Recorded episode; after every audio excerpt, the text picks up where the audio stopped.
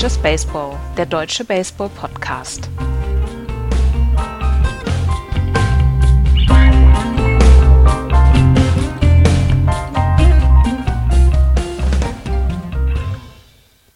David Ortiz hat immer gesagt, Weather gets hot, Puppy gets hot.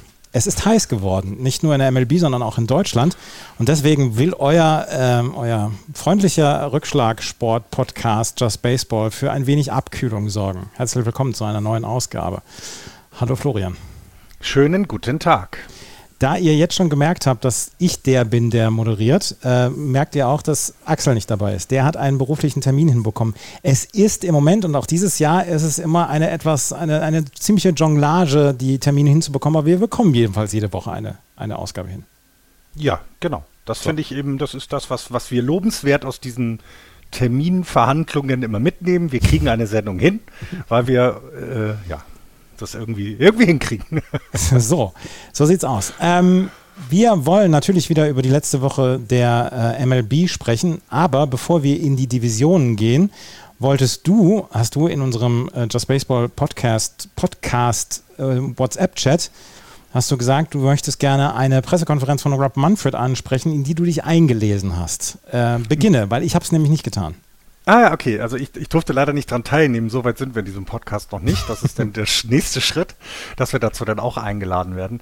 Nein, also es ging ja so im Prinzip, ich weiß nicht, wie oft er das im Jahr macht, aber ne, so, so mindestens einmal im Jahr äußert er sich ja ähm, zu der aktuellen Lage der Liga. Und es gibt ja auch viele Themen, die im Moment angesprochen werden. Äh, wir haben ja einmal die vielen Regeln, die sich ändern, die sich geändert haben und auch ändern werden. Darunter eben auch ein, ein, eine, ja, wie soll das sagen, an, an dem Challenge, ähm, System wird, äh, wird ja schon in den Minor Leagues gearbeitet. Das bedeutet, dass auch da wieder Änderungen in Zukunft auf uns, äh, auf uns zukommen werden. Denn ähm, in einigen Minor League Stadien wird ja dieser Automated Ball and Strike System getestet. Das heißt, da mhm. sagt also ein Computer an, war das ein Ball oder ein Strike?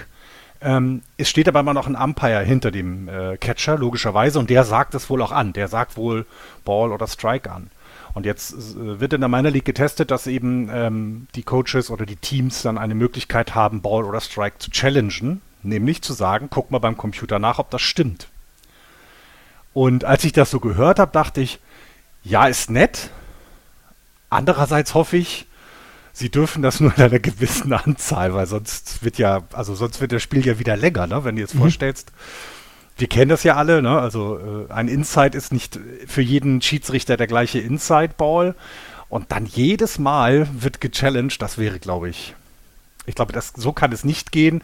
Also mehr als diese Information gab es auch noch nicht, aber es wird wohl daran gearbeitet, dass wir in Zukunft, in zwei, drei Jahren wird es dann höchstens äh, maximal sein, äh, äh, dass das eingeführt wird, plötzlich sogar über Balls und Strike challengen können. Und ich dachte, das ist nicht unwichtig für diesen Sport. Das ist vor allen Dingen, also ich bin wirklich interessiert daran, wie man das dann umsetzen möchte. Wahrscheinlich wird es dann in irgendeiner Weise eine automatische Stimme geben, die Balls and Strike sagt, oder wird es wirklich weiterhin die Sheetsy Umpires geben? Also so wie ich es verstanden habe, es wird Wire Umpires geben, die auch Balls and Strikes ansagen. Ich habe jetzt, also ich, ich glaube, es gibt da verschiedene Systeme, die auch getestet werden. Einerseits, dass der Umpire vielleicht selber zuhört und sagt, ne, wo war der? Und dann nochmal seinen Call überlegt. Oder aber, dass wir eben weiterhin den Umpire haben, der es ansagt. Und wenn eben jemand meint, das wäre nicht so, kann das gechallenged werden. So, glaube ich, ist der aktuelle Stand. Ja, aber jetzt mal ganz mehr ernst. Dann können wir wirklich die Umpires auch ähm, komplett knicken. Dann können wir den Homeplate Umpire, Homeplate Umpire sein lassen, den nehmen wir raus. Nehmen wir nur First Base, äh, Second Base und Third Base Umpire.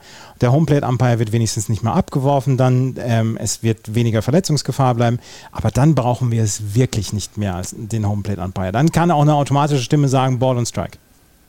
Ja, natürlich, ginge auch. Du brauchst immer noch einen Homeplate Umpire für Place at Home, ne? Fürs, äh, für Safe or Out. Das haben wir ja trotzdem noch. Aber der könnte eben etwas weiter wegstehen. Ne? Der müsste nicht direkt äh, zu jedem Wurf hinter der Platte stehen. Und wo du gerade Verletzungen angesprochen hast, wir hatten es ja gerade. Ne? Das ein Broken Bat von, war es sogar nicht Mike Trout. Ich weiß gar nicht, von wem das war. Es ist ein Broken Bat gewesen. Der ist nach hinten weggegangen ja. und hat den Umpire komplett im Gesicht getroffen, also mhm. auf der Gesichtsmaske. Das fällt natürlich weg, klar. Aber ja. ich weiß nicht, ob ich ohne Umpire sein will. Denn auch heute Nacht war wieder ein Spiel wo Balls and Strikes ein bisschen zur Thematik wurde zwischen Umpire und dem Team, was gerade at bat stand. Und da wurden dann einfach mal ganz schnell Leute getost. Und das würde mir sehr fehlen. Ja, mir würde das natürlich auch fehlen. und ich meine, also ich sehe so viele Spiele jetzt, wo ich dann auch denke, Junge, Junge, das ist immer eine enge Strike Zone. Und wenn die dann äh, zum Beispiel wirklich stringent tight ist, diese Strike Zone. Also wenn wirklich der Umpire sagt, heute mache ich die Strike Zone mal ein bisschen kleiner, aber für beide Teams hat das einen unglaublichen Reiz, meiner Meinung nach. Und das, das menschliche Auge ist da ja sicherlich nicht so zuverlässig wie, ähm, wie, der, wie der Roboter oder wie der Robot-Umpire, aber also mir würde da groß was fehlen. Und ich, ich habe kein Problem mit Challenges äh, mit New York oder so. Und dass dann jetzt inzwischen seit diesem Jahr der Umpire, der Homeplate-Umpire ja auch erklären muss, was da gerade für eine Aktion gechallenged worden ist, beziehungsweise welche, ähm, welche Entscheidung da getroffen worden ist. Aber ganz ehrlich, Balls and Strikes dann noch zu argumentieren, vor allen Dingen, bis wohin willst du das denn runter machen? Sollen dann irgendwann auch die Baseball-Bundesligisten oder Baseball in Europa dann auch die Robot Umpires einführen? Ähm, wo willst du das machen überall? Nee, eben. Also das zum einen, ne, ich glaube, das Einzige, wo du es machen kannst, ist, ist in Amerika, weil da wird noch Geld für, für Baseball, ist da vorhanden, sagen wir es mal so. Aber da ist ja auch die Frage, bis wie tief. Ne? Also ist das schon Single Low A oder wie das alles heißt, äh, wo wir es ein, wo wir es angehen müssen. Ähm, und was eben auch verloren geht, ist eben die, die, die Qualität der Schiedsrichter muss eine andere sein. Ne? Du hast ja immer, also damit du ein Schiedsrichter wirst, musst du auch eine Ausbildung machen. Du musst bestimmte, einmal Regelkenntnis haben, aber du brauchst auch eben Erfahrung dabei, was ein Ball und ein Strike ist. So eine Anlage kann auch mal ausfallen. Was machen wir denn dann? Also also Themen. Ich, ich bin auch sehr gespannt, wie sich dies noch weiterentwickeln wird. Auf jeden Fall ähm, werden wir, glaube ich, im nächsten Jahr das nächste Mal drüber sprechen, weil es dann eben in, in den, ähm, ich glaube, in der Triple A haben wir es noch nicht. Das ist im Moment, glaube ich, eher in den Do äh, Double und Lower A. Aber wenn es dann weiter nach oben rückt, dann gewöhnen sich die Spieler ja auch dran, was da passiert. Die Pitcher gewöhnen sich dran und, und, und. Also wir haben doch ein bisschen Zeit, aber ich glaube so, ne, ich hatte es ja mal gesagt, zwei bis drei Jahre, dann wird das auch in der, äh, in der Profiliga ähm, ein Thema sein. Wäre Joe West noch da, hätte es das nicht gegeben. Doch. Nur hätte er äh, es so eingebaut, dass er das überstimmen kann. hattest, du das, hat, hattest du diesen, es, es, gab von Baseball Reference, gab es doch irgendwie, dass irgendwann 1800 92 in einem Spiel der Schiedsrichter mit der Waffe bedroht wurde, weil die Zuschauer, die Zuschauer, die Zuschauer mit den Balls und Strikes Calls nicht zufrieden waren. Da dachte ich nur, oh, Joe West hätte Spaß gehabt. Oh, meine Herren. Der hätte die Waffe immer am, der hätte, der hätte selber eine Waffe auf dem Feld gehabt. Der, der hätte wie John Wayne so zwei Calls jeweils im Holster gehabt, rechts und links. Ja. ja. Ach ja. Genau, und dann herrlich, herrlich. Der, der, der Rob Manfred hat aber noch zwei weitere große ja, Themen oder drei sogar. Äh, also einmal das Thema, ähm, ach, das ist so, ich finde es immer so lustig. Ähm, Sie haben eigentlich haben wir überhaupt kein Problem, meinte er, mit der Media Distribution. Ne? Also mhm. wie wird Baseball in den Medien dargestellt? Eigentlich haben wir kein Problem damit. Denn gerade, das hatten wir mal bei den äh, Dodgers erklärt, die haben einen riesengroßen lokalen Fernsehvertrag. Die verdienen damit richtig viel Asche. Auch die Yankees haben ja sogar einen eigenen Fernsehsender, werden damit Geld verdienen. Ähm, es gibt halt kleinere Märkte, aber auch dort kannst du mit den lokalen TV-Übertragungen Geld verdienen. Das haben wir alles in Artikeln schon gelesen. Selbst zur Pandemiezeit war das so. Aber was halt so ein bisschen die Frage ist, ist die, die, ähm, die Reichweite. Also es ist gar nicht eben, ne, das Lokale passt, das ist alles super, aber die Reichweite bundesweit, ne, nationwide ist nicht so groß. Und äh, das hat er noch angesprochen und hat eben ja auch, wir haben es ja in diesem Jahr gemerkt, ne, wir haben mit Apple TV jemanden, der neu dazu kommt. Peacock ist ein neuer Streaming-Dienstanbieter. Ähm, wir haben Spiele, die bei YouTube übertragen werden. Ich bin mal gespannt, ob so sowas wie in der NFL mit Comedy Central noch dazu kommt, dass man das versucht, einem noch jüngeren Publikum zu machen. Äh, Nickelodeon, Entschuldigung. Mhm äh, Nickelodeon. Also auch hier ist es so, sie sind dabei, sich da ein bisschen zu wandeln und das merken wir ja schon aktuell.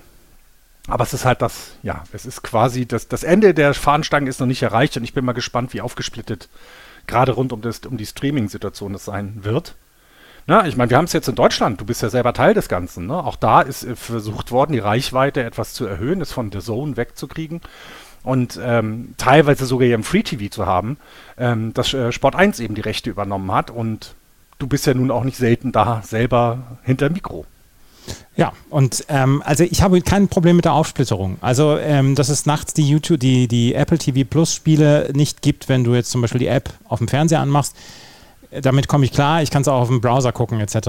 Ähm, dass die Spiele alle noch bei MLB TV verfügbar sind, für mich, der ich in Deutschland wohne und nicht in den USA, der von regionalen Blackouts oder so ähm, beschränkt ist oder betroffen ist, ähm, das macht es für mich egaler und äh, ist für mich wirklich in Ordnung. Hier in Deutschland, wie gesagt, Sport 1, Sport 1 Plus, ähm, da darf ich gerne Teil davon sein und bin ich auch gerne Teil davon. Ähm, muss, darf gerne noch ein bisschen mehr werden. Jedenfalls, ähm, damit habe ich erstmal kein Problem. Was es für mich halt zeigt oder mir zeigt, ist, dass dieser Sport nach wie vor ein Publikum hat und nach wie vor Fernsehanstalten, die diesen Sport gerne übertragen. Und das ist für mich meiner Meinung nach ein sehr gutes Zeichen. Eben, eben. Und ich bin, bin gespannt, was wir da noch, also welche weiteren Kanäle da noch kommen. Also ich selber folge jetzt äh, der MLB schon lange auf Twitter, jetzt auch eben auf Instagram. Da ist jeden Tag was los. Also mhm. da, da, da ist tatsächlich viel los. Da ist auch jetzt nicht immer das Gleiche sozusagen ähm, auch die Kanäle der einzelnen Teams.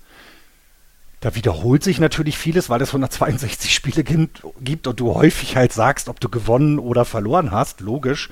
Aber sie versuchen da auch sehr viel Abwechslung reinzubringen und ähm, äh, ich bin mal gespannt, wo das alles ändern, enden wird. Äh, TikTok, muss ich ehrlich gestehen, bin ich noch nicht ganz so drin, aber das wird ja auch immer mehr werden. du siehst jetzt die Anführungszeichen, die ich in die Luft male, noch nicht ja. so ganz drin. Ja, dann hatten wir noch, äh, hatten wir noch das Thema, hat er angesprochen, Stadien. Also gerade das Thema äh, Ballparks in Oakland und vor und allem Tampa auch in Tampa Bay. Bay mhm. Was wir halt so ein bisschen aus dem Auge verloren haben. Ne? Das, also diese Situation rund um Tampa Bay hatten wir ein bisschen aus dem Auge verloren. Wir erinnern uns daran, vor irgendwie drei Jahren gab es die Idee, sich das Team zu teilen mit Montreal.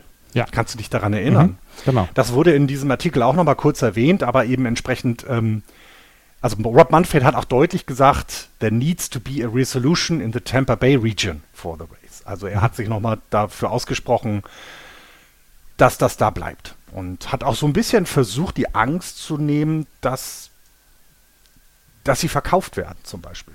Ne? also ja. das hat er so, also das war relativ, also dafür, ich, ich als Tampa Bay Ray-Fan würde mich von seinen äh, Interviewausschnitten so ein bisschen beruhigt fühlen. Wäre ich aber ein Oakland-Fan, würde ich das, glaube ich, nicht tun. Weil da hat er wieder was anderes erzählt.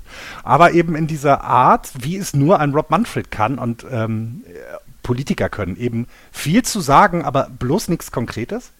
Also in dem Fall hat er eben zum einen erzählt, dass er also ganz davon überzeugt ist, äh, wie, wie gut in Oakland da mit verhandelt wird, wie wie auch vor allem die Bürgermeisterin, das ist ja in Oakland ist ja Libby Scharf, die Bürgermeisterin, dass er sich mit ihr getroffen hat und dass sie ganz viel tut, den Prozess nach vorne zu bringen.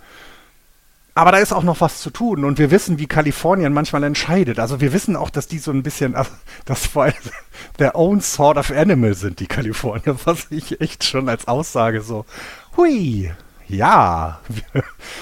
Es gibt halt, äh. halt, was, was, ich, was ich immer beruhigend finde, naja, beruhigend in Anführungsstrichen, aber was ich immer äh, gut finde, ist, dass die Liga auch zusieht, dass sie Märkte hat, wo die Zuschauer hinkommen. Und wir wissen das bei Oakland und in, ähm, in Tampa Bay, da kommt einfach kein Mensch mehr hin. Cleveland genau. wäre ein weiterer, ein weiterer Ort, wo ich im Moment sagen würde, oh, das, das sieht nicht so richtig gut aus, aber äh, eigentlich ist das eine etablierte Franchise. Auch bei den Miami Marlins bin ich mir nicht immer zu 100% sicher.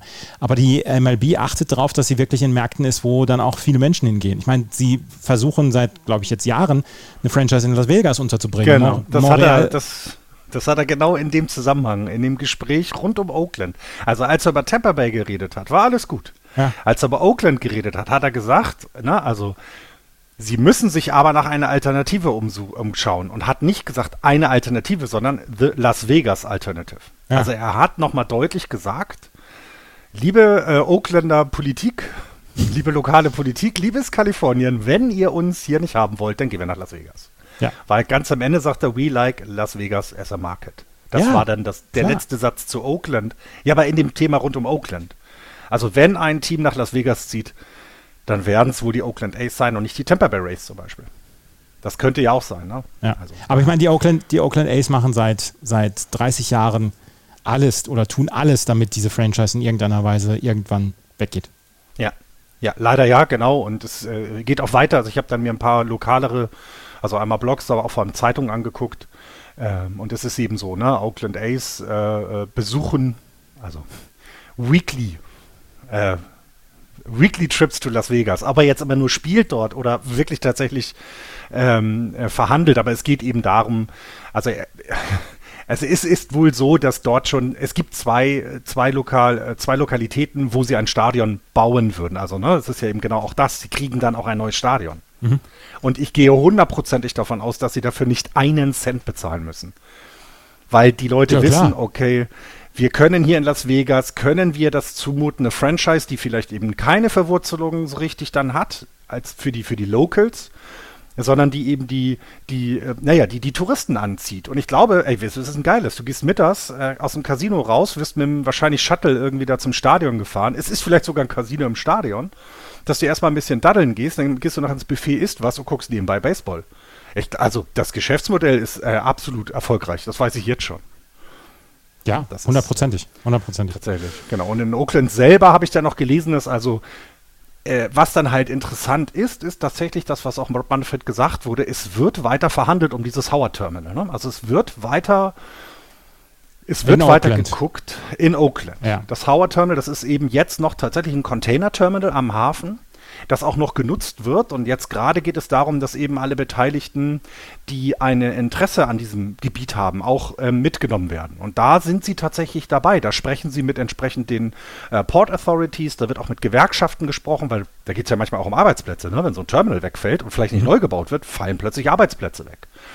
Und tatsächlich ist es ist es so, dass trotz, trotz dieser Drohung seitens aller, also seitens der Athletics und vielleicht auch der MLB, die Stadt Oakland weiter versucht, sie in ähm, Oakland selber in der Bay Area zu halten. Und das macht ein wenig Hoffnung, aber wirklich nur ein wenig. Leider. Wir, wir werden es sehen und das ist ja ein, ein sehr, sehr, äh, ein sehr äh, häufig diskutiertes Thema. Von daher, da werden wir auch in den nächsten ja. Monaten und Jahren sehr viel Gesprächsstoff haben. Das zu genau. dieser Diskussion. Nee, ein, ein letzter noch. Achso, oh, bitte. Sorry. Entschuldige nee, ich habe noch einen letzten, ja, einen letzten Punkt. Du sagst, bei, du, du sagst da drei Punkten, das ist der letzte Punkt. ja, und zwar zu den Minor League Ligas, also ja. zu den Status der Minor League Players. Auch da kommt ein bisschen Bewegung in, in das Ganze. Also wir hatten, ich glaube, irgendwann letztes Jahr äh, gab es die Regelung, dass ähm, Minor League Players ähm, eine Wohnung gestellt bekommen haben. Das haben wir hier auch, glaube ich, mal angesprochen, mhm, das genau. sogenannte Housing. Da mhm. gab es ja noch ganz feste Regeln, was muss dieses Haus haben? Ein Kühlschrank, ein Bett, aber kein Internetanschluss zum Beispiel. Äh, was ich in der heutigen Zeit einfach lächerlich finde, aber gut. Ähm, das heißt, es gibt da ja die ersten Schritte und äh, und was halt Manfred jetzt einmal, Rob Manfred jetzt einmal gemacht hat, ist, dass er quasi, er hat Minor Leaguers mit den Employees, also mit den Angestellten in der Major League ein bisschen gleichgestellt, weil er sagte, Minor Leaguers, like all of our, our empl employees. Also er hat sie das erste Mal auf eine Stufe gehoben, die es vorher nicht gab. Deswegen mhm. erwähne ich das, ne? weil normalerweise ist Minor League tatsächlich ganz weit weg von allem, was es in der Major League gibt. Da verdient der Greenkeeper verdient mehr als ein ein, ein, ein regelmäßiger Base, also das ist ja ein professioneller Baseballspieler in der Minor League, der verdient definitiv mehr. Und hat das mal angesprochen. Und das hat dann auf der Seite der äh, Minor League dazu geführt, dass sie gesagt haben, ja, das ist ja nett, dass er sagt, dass das Angestellte sind, aber dann sollen sie doch entsprechend auch behandelt werden. Na, also mhm. wieder diese Gegenthese. Das ist das eine, was ich dazu hatte. Und das andere ist, dass was wirklich komplett irgendwie an uns vorbeigegangen ist, seit Steve Cohen die Mets übernommen hat, setzte sich dafür ein, dass auch Minor League Players vernünftig bezahlt werden. Mhm. Und da gibt es jetzt auch ein Treffen mit, äh, mit dem New York State Senator, also mit, dass da irgendwie was geschaffen wird, warum die auch immer sich mit denen treffen müssen, damit er das macht, weil das, ich weiß nicht, wie da sein Einfluss ist und was er machen kann und was er nicht machen kann, aber da gibt es dann auch jetzt weitere Schritte und das, das ist wieder das Positive in Amerika. Ne? Du kannst zwar eine übergreifende Regelungen haben, aber dir als Unternehmer steht es immer frei, selber Regelungen zu finden und selber Regelungen zu treffen. Und Steve Cohen scheint da auf einem Weg zu sein, den ich ihm so nicht zugetraut hätte, dass er sich nämlich auch um die Minor League Players kümmert und vor allen Dingen, wie die bezahlt werden und wie das Ganze drumherum ist, dass sie regelmäßig bezahlt werden, dass sie über das ganze Jahr bezahlt werden. Und da versucht man gerade eine Lösung zu finden. Und das finde ich, fand ich bemerkenswert, muss ich ehrlich gestehen. Ja, Steve Cohen, äh, der ja angetreten ist, äh, die, die World Series nach New York zu bringen und das in den richtigen Stadtteil, ähm, tut alles, um dann hier auch ja, sich liebkind zu machen bei den Minor-Ligern und das ist eine gute Geschichte. Er hat ja auch von vornherein gesagt, Geld ist kein Problem jetzt hier. Und er ist wohl der reichste äh, Besitzer, den die MLB im Moment hat. Und äh, wenn er das so einsetzen mag, dann hat er meine komplette Unterstützung. Von mir auch. Hast du noch einen Punkt? Jetzt bin ich durch. Aber vielen Dank, dass du mir zugehört hast. Ja. Und auch hoffentlich die anderen Hörerinnen und Hörer. Ja, das hoffe ich auch. Wir gehen nämlich gleich, äh, wir können nämlich gleich ein Thema dann vorziehen in der American League East. Wir gehen jetzt wieder durch die Division und starten mit der American League East, in der die New York Yankees ja, in einer tiefen Krise stecken, nachdem sie gestern mit 9 zu 10 gegen die Toronto Blue Jays verloren haben und eine Niederlage jetzt äh, reinnehmen mussten. 49 und 17. Dahinter die Toronto Blue Jays 38 und 28. Die Tampa Bay Rays bei 36 und 30, die Boston Red Sox bei 36 und 31 und die Baltimore Orioles bei 30 und 38. Und über die Baltimore Orioles wollte ich gerade mal kurz sprechen, weil die Baltimore Orioles machen nicht nur, äh, machen auf dem Platz nicht so richtig viel Feuer, obwohl 30 Siege ähm, gar nicht so schlecht aussehen, gerade in dieser Division. Sie haben jetzt allerdings abseits des ähm, Platzes so ein paar Probleme. Also, die äh, Baltimore Orioles gehören Peter Angelos. Peter Angelos ist ein Prozessanwalt und ähm, sehr reicher Mann, dem die Baltimore Orioles gehören. Peter Angelos ist allerdings, das Problem ist, er ist 92 Jahre alt. Und er hat sein, das äh, Geschäft jetzt auf seine Söhne übertragen, Louis und John. Die sind sich aber nicht so richtig grün. Und ähm, Louis und seine Frau Georgia übrigens auch, ähm, sind auch noch mit da. John hat, ähm, äh, oder John ist angeklagt von Louis, dass ähm, Louis ihn verdächtigt, ähm, diese Franchise zu verkaufen und aus der Stadt rauszuziehen. Und das hat für sehr viel Wirbel in Baltimore letzte, letztes Jahr gesorgt, oder letzte Woche gesorgt. Und ähm, alle haben sich dann darauf, ja, mussten sich dazu herablassen, eine Message rauszuholen, dass sie die Baltimore Orioles niemals, niemals solange sie leben, haben sie gesagt, äh, dass diese äh, Franchise niemals in irgendeiner Weise aus Baltimore rausgeht. Ich glaube ja auch, dass die, ähm, dass die Fans in Baltimore so ein ganz kleines bisschen sensibilisiert sind, nachdem damals die Football-Franchise rausgegangen ist und das damals über Nacht. Es gibt eine sehr coole ESPN. Oh die sind ja nicht nur einfach rausgegangen, die sind über Nacht einfach Ja, ja, genau. Es, es, gibt, es, gibt eine, es gibt eine fantastische ESPN 30 for 30 Doku darüber. Ja. Und ich glaube, deswegen ist man in Baltimore so ein ganz kleines bisschen angespannt, wenn solche Gerüchte entstehen. Und ähm, die Baltimore Orioles mögen nicht das erfolgreichste Team sein, aber sie haben einen wunderschönen Ballpark, Camden Yard. Und sie haben eine durchaus, ähm, eine durchaus ordentliche Fanbase, die zu den Spielen kommt, sobald sie Erfolg haben. Im Moment haben sie noch nicht so richtig viel Erfolg, aber sie kommen ja so langsam wieder dahin. Jedenfalls gab es dann, ähm, John Angelos hat letztes, letzte Woche ein, ein Statement rausgeholt und rausgehauen, dass er gesagt hat, nein, äh, meine Mutter wurde hier, ist hier aufgewachsen, ähm, wir, die Familie Angelos ist seit Jahrzehnten, seit mehreren Generationen in Baltimore und solange wir hier etwas zu sagen haben, wird diese Franchise niemals ähm, die Stadt verlassen. Das wollte ich auf jeden Fall hier nochmal erstmal bringen, bevor wir über die haben, anderen Teams sprechen. Genau, und haben derzeit knapp 16.000 Zuschauer pro Spiel im Schnitt. Damit sind sie nicht die schlechtesten. Also die Royals, Rays, Pirates, Guardians, Marlins und Athletics haben deutlich weniger. Also die Athletics auf jeden Fall, ja, die haben unter 10.000. Na, genau wie du gesagt hast, es ist eben auch weniger geworden. Das hat aber eben auch was damit zu tun, dass das Team eben in den letzten Jahren nicht unbedingt für Erfolg stand. Ne? Logisch, ich glaube, dann ist das eben so. Aber man kann davon ausgehen, da gibt es eine sehr äh, treue ähm, äh, Fan, ja, sehr treue Fans, weil ich glaube, sollte der Erfolg sich einstellen, wird es auch locker wieder in, in den League Average kommen, ne? den quasi den du dann so bei, keine Ahnung, 25.000 oder so sehen kannst, äh, dass dann da die Zuschauer kommen und dann lohnt es sich ja für die, für die Teams auch wieder, dass sie äh, 182 oder 81 Heimspiele haben. Absolut. Also die Baltimore Orioles werden nicht gehen. Kommen wir zu den Krisenkindern der Liga und das sind die New York Yankees. Ich finde das immer so schön. haben gestern ein Spiel verloren. Ja, das ist Wahnsinn. Es war auch ganz deutlich, wie sie es verloren haben. Hätte auch zu keinem Zeitpunkt in eine andere Richtung gehen können. 9 zu 10 haben sie gegen die Blue Jays verloren. Es war vielleicht die beste Serie, die wir in dieser, in dieser Saison bislang erlebt haben, auch wenn die ersten beiden Spiele recht klar waren. Ich habe ja, hab ja das große Glück gehabt, das zweite Spiel kommentieren zu dürfen. Und die New York Yankees haben nichts anbrennen lassen. Und ähm, dann gab es von Aaron Hicks, glaube ich, ein Basic Clearing Double und damit haben sie die ersten mhm. drei, drei Runs gescored und dann haben sie am Ende 4 zu 0 gewonnen. Das erste Spiel hatten sie mit 12 zu 3 gewonnen. Aber gestern war richtig Mayhem. Es war Canada Day Weekend in, in Toronto. Und ähm, die, die Ränge waren komplett voll im Rogers Center. Es war eine super Stimmung. Und die Blue Jays wollten unbedingt den Yankees einen einschenken. Und das haben sie erst gestern gemacht, nachdem sie mit 8 zu 3 zurückgelegen haben. Und dann haben sie das Spiel 9, 10 zu 9 gewonnen. Eines der besten Spiele der Saison bislang. Bisher mit, mit von der Intensität her. Ich habe also gestern noch reingeguckt und habe dann am Ende äh, am Ende auch sogar äh, das Condensed Game heute Morgen mir nochmal gleich reingezogen um halb sieben, als ich aufgestanden bin, ähm, weil sonst, ich muss dann irgendwann arbeiten, deswegen muss man sowas vor dem Arbeiten machen.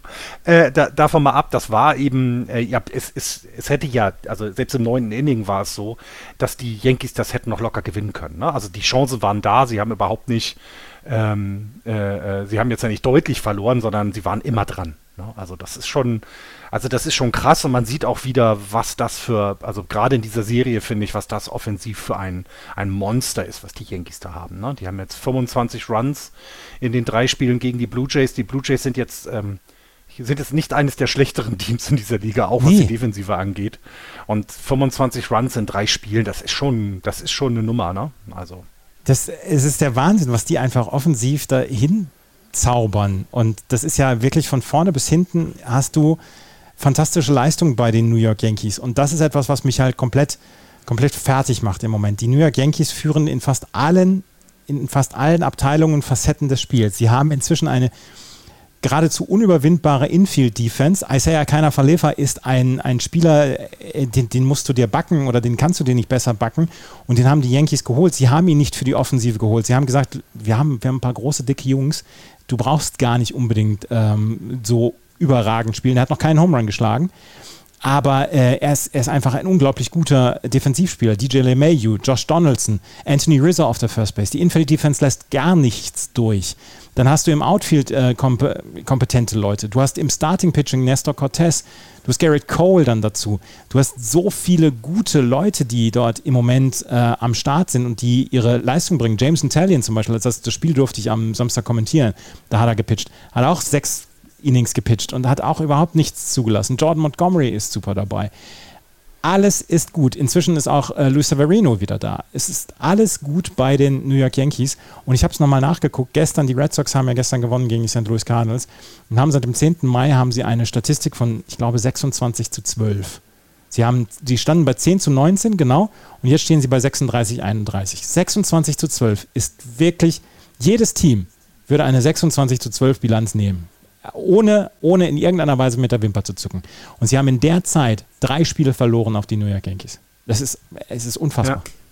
Genau, die, die Boston Red Sox gehören neben den Atlanta Braves zu den ähm, äh, Top 3, also Yankees, Braves, Red Sox der letzten 30 Tage, ne? also letzten 30 Spiele so. 22-8 die Yankees und 21-9 die, die Red Sox. Und das ist, wie frustrierend muss es denn bitte sein, wenn du, wenn du von, drei, von 30 Spielen 21 gewinnst und in, in diesem Fall jetzt, in dieser 30 Tage, ein Spiel auf die Yankees sogar abgibst, weil ja. sie 22-8 stehen. Also man merkt, dass diese Division derzeit mit den Yankees, Blue Jays, Rays und auch Red Sox schon das, äh, ja, das, da, die, die, die Teams stellen, die eigentlich in der American League den Ton angeben. Im Moment sehe ich kein Team, was auch nur irgendwie in die Richtung kommt. Die äh, Twins sind gut, ja, die Astros haben auch 41 Siege, alles schick, alles gut, spielen aber komplett in einer anderen Division. Die haben nicht diese Competition, wie sie die Yankees jetzt gerade in der Serie hatten.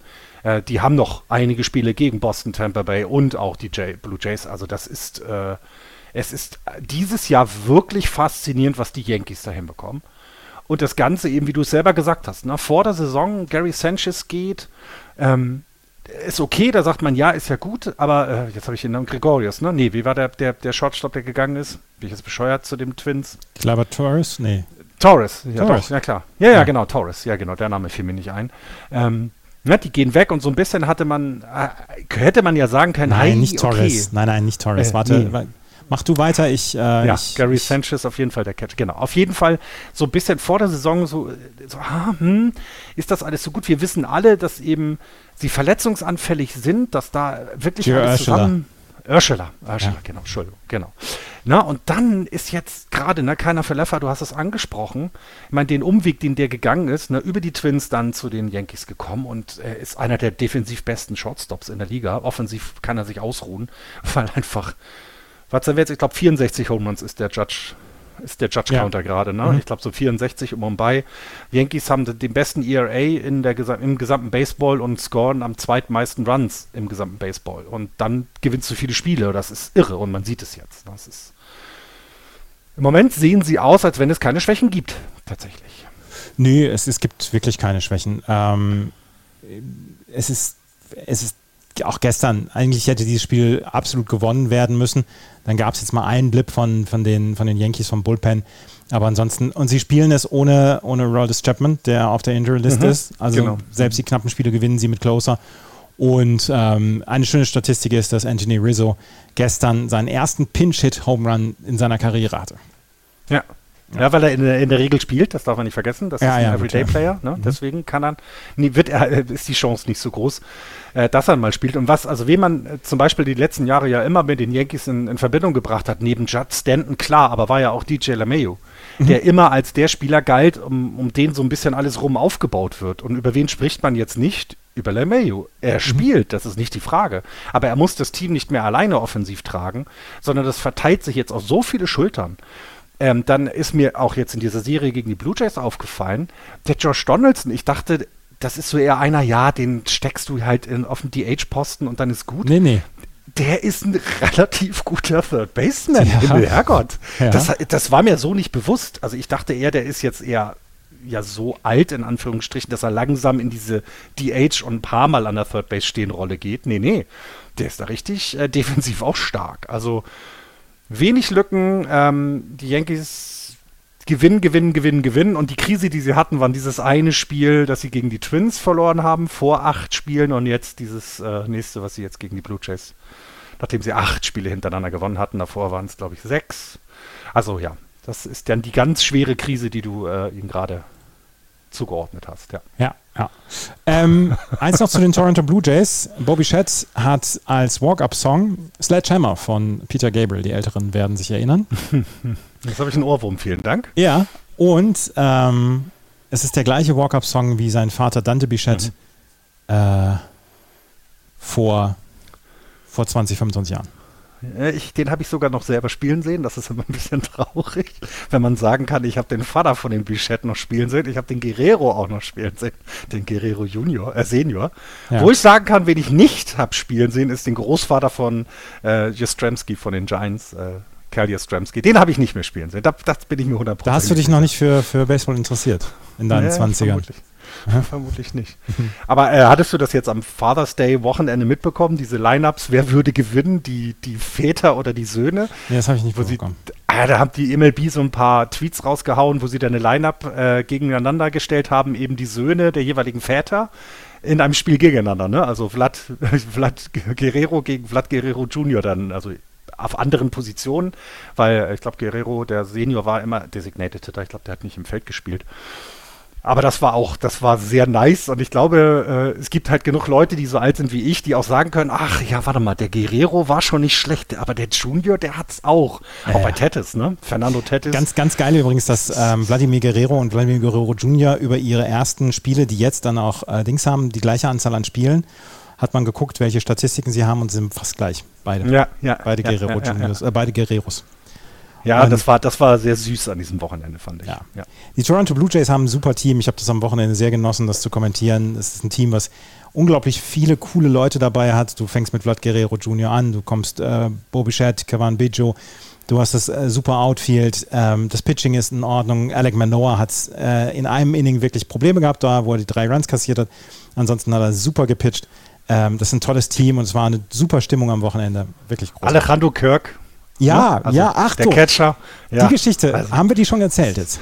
Nee, ich glaube nicht, aber die musst du nochmal erwähnen, ja. Definitiv. Die muss ich erzählen. Die habe ich am Samstag im Kommentar erzählt, aber ähm, die wird nicht jeder mitbekommen haben. Alejandro Kirk ist ein Catcher, der aussieht, wie ich würde ich 30 Zentimeter kleiner sein. Ähm, der ist tatsächlich. Breit wie hoch. Ja, breit wie hoch, 1,70 groß etc.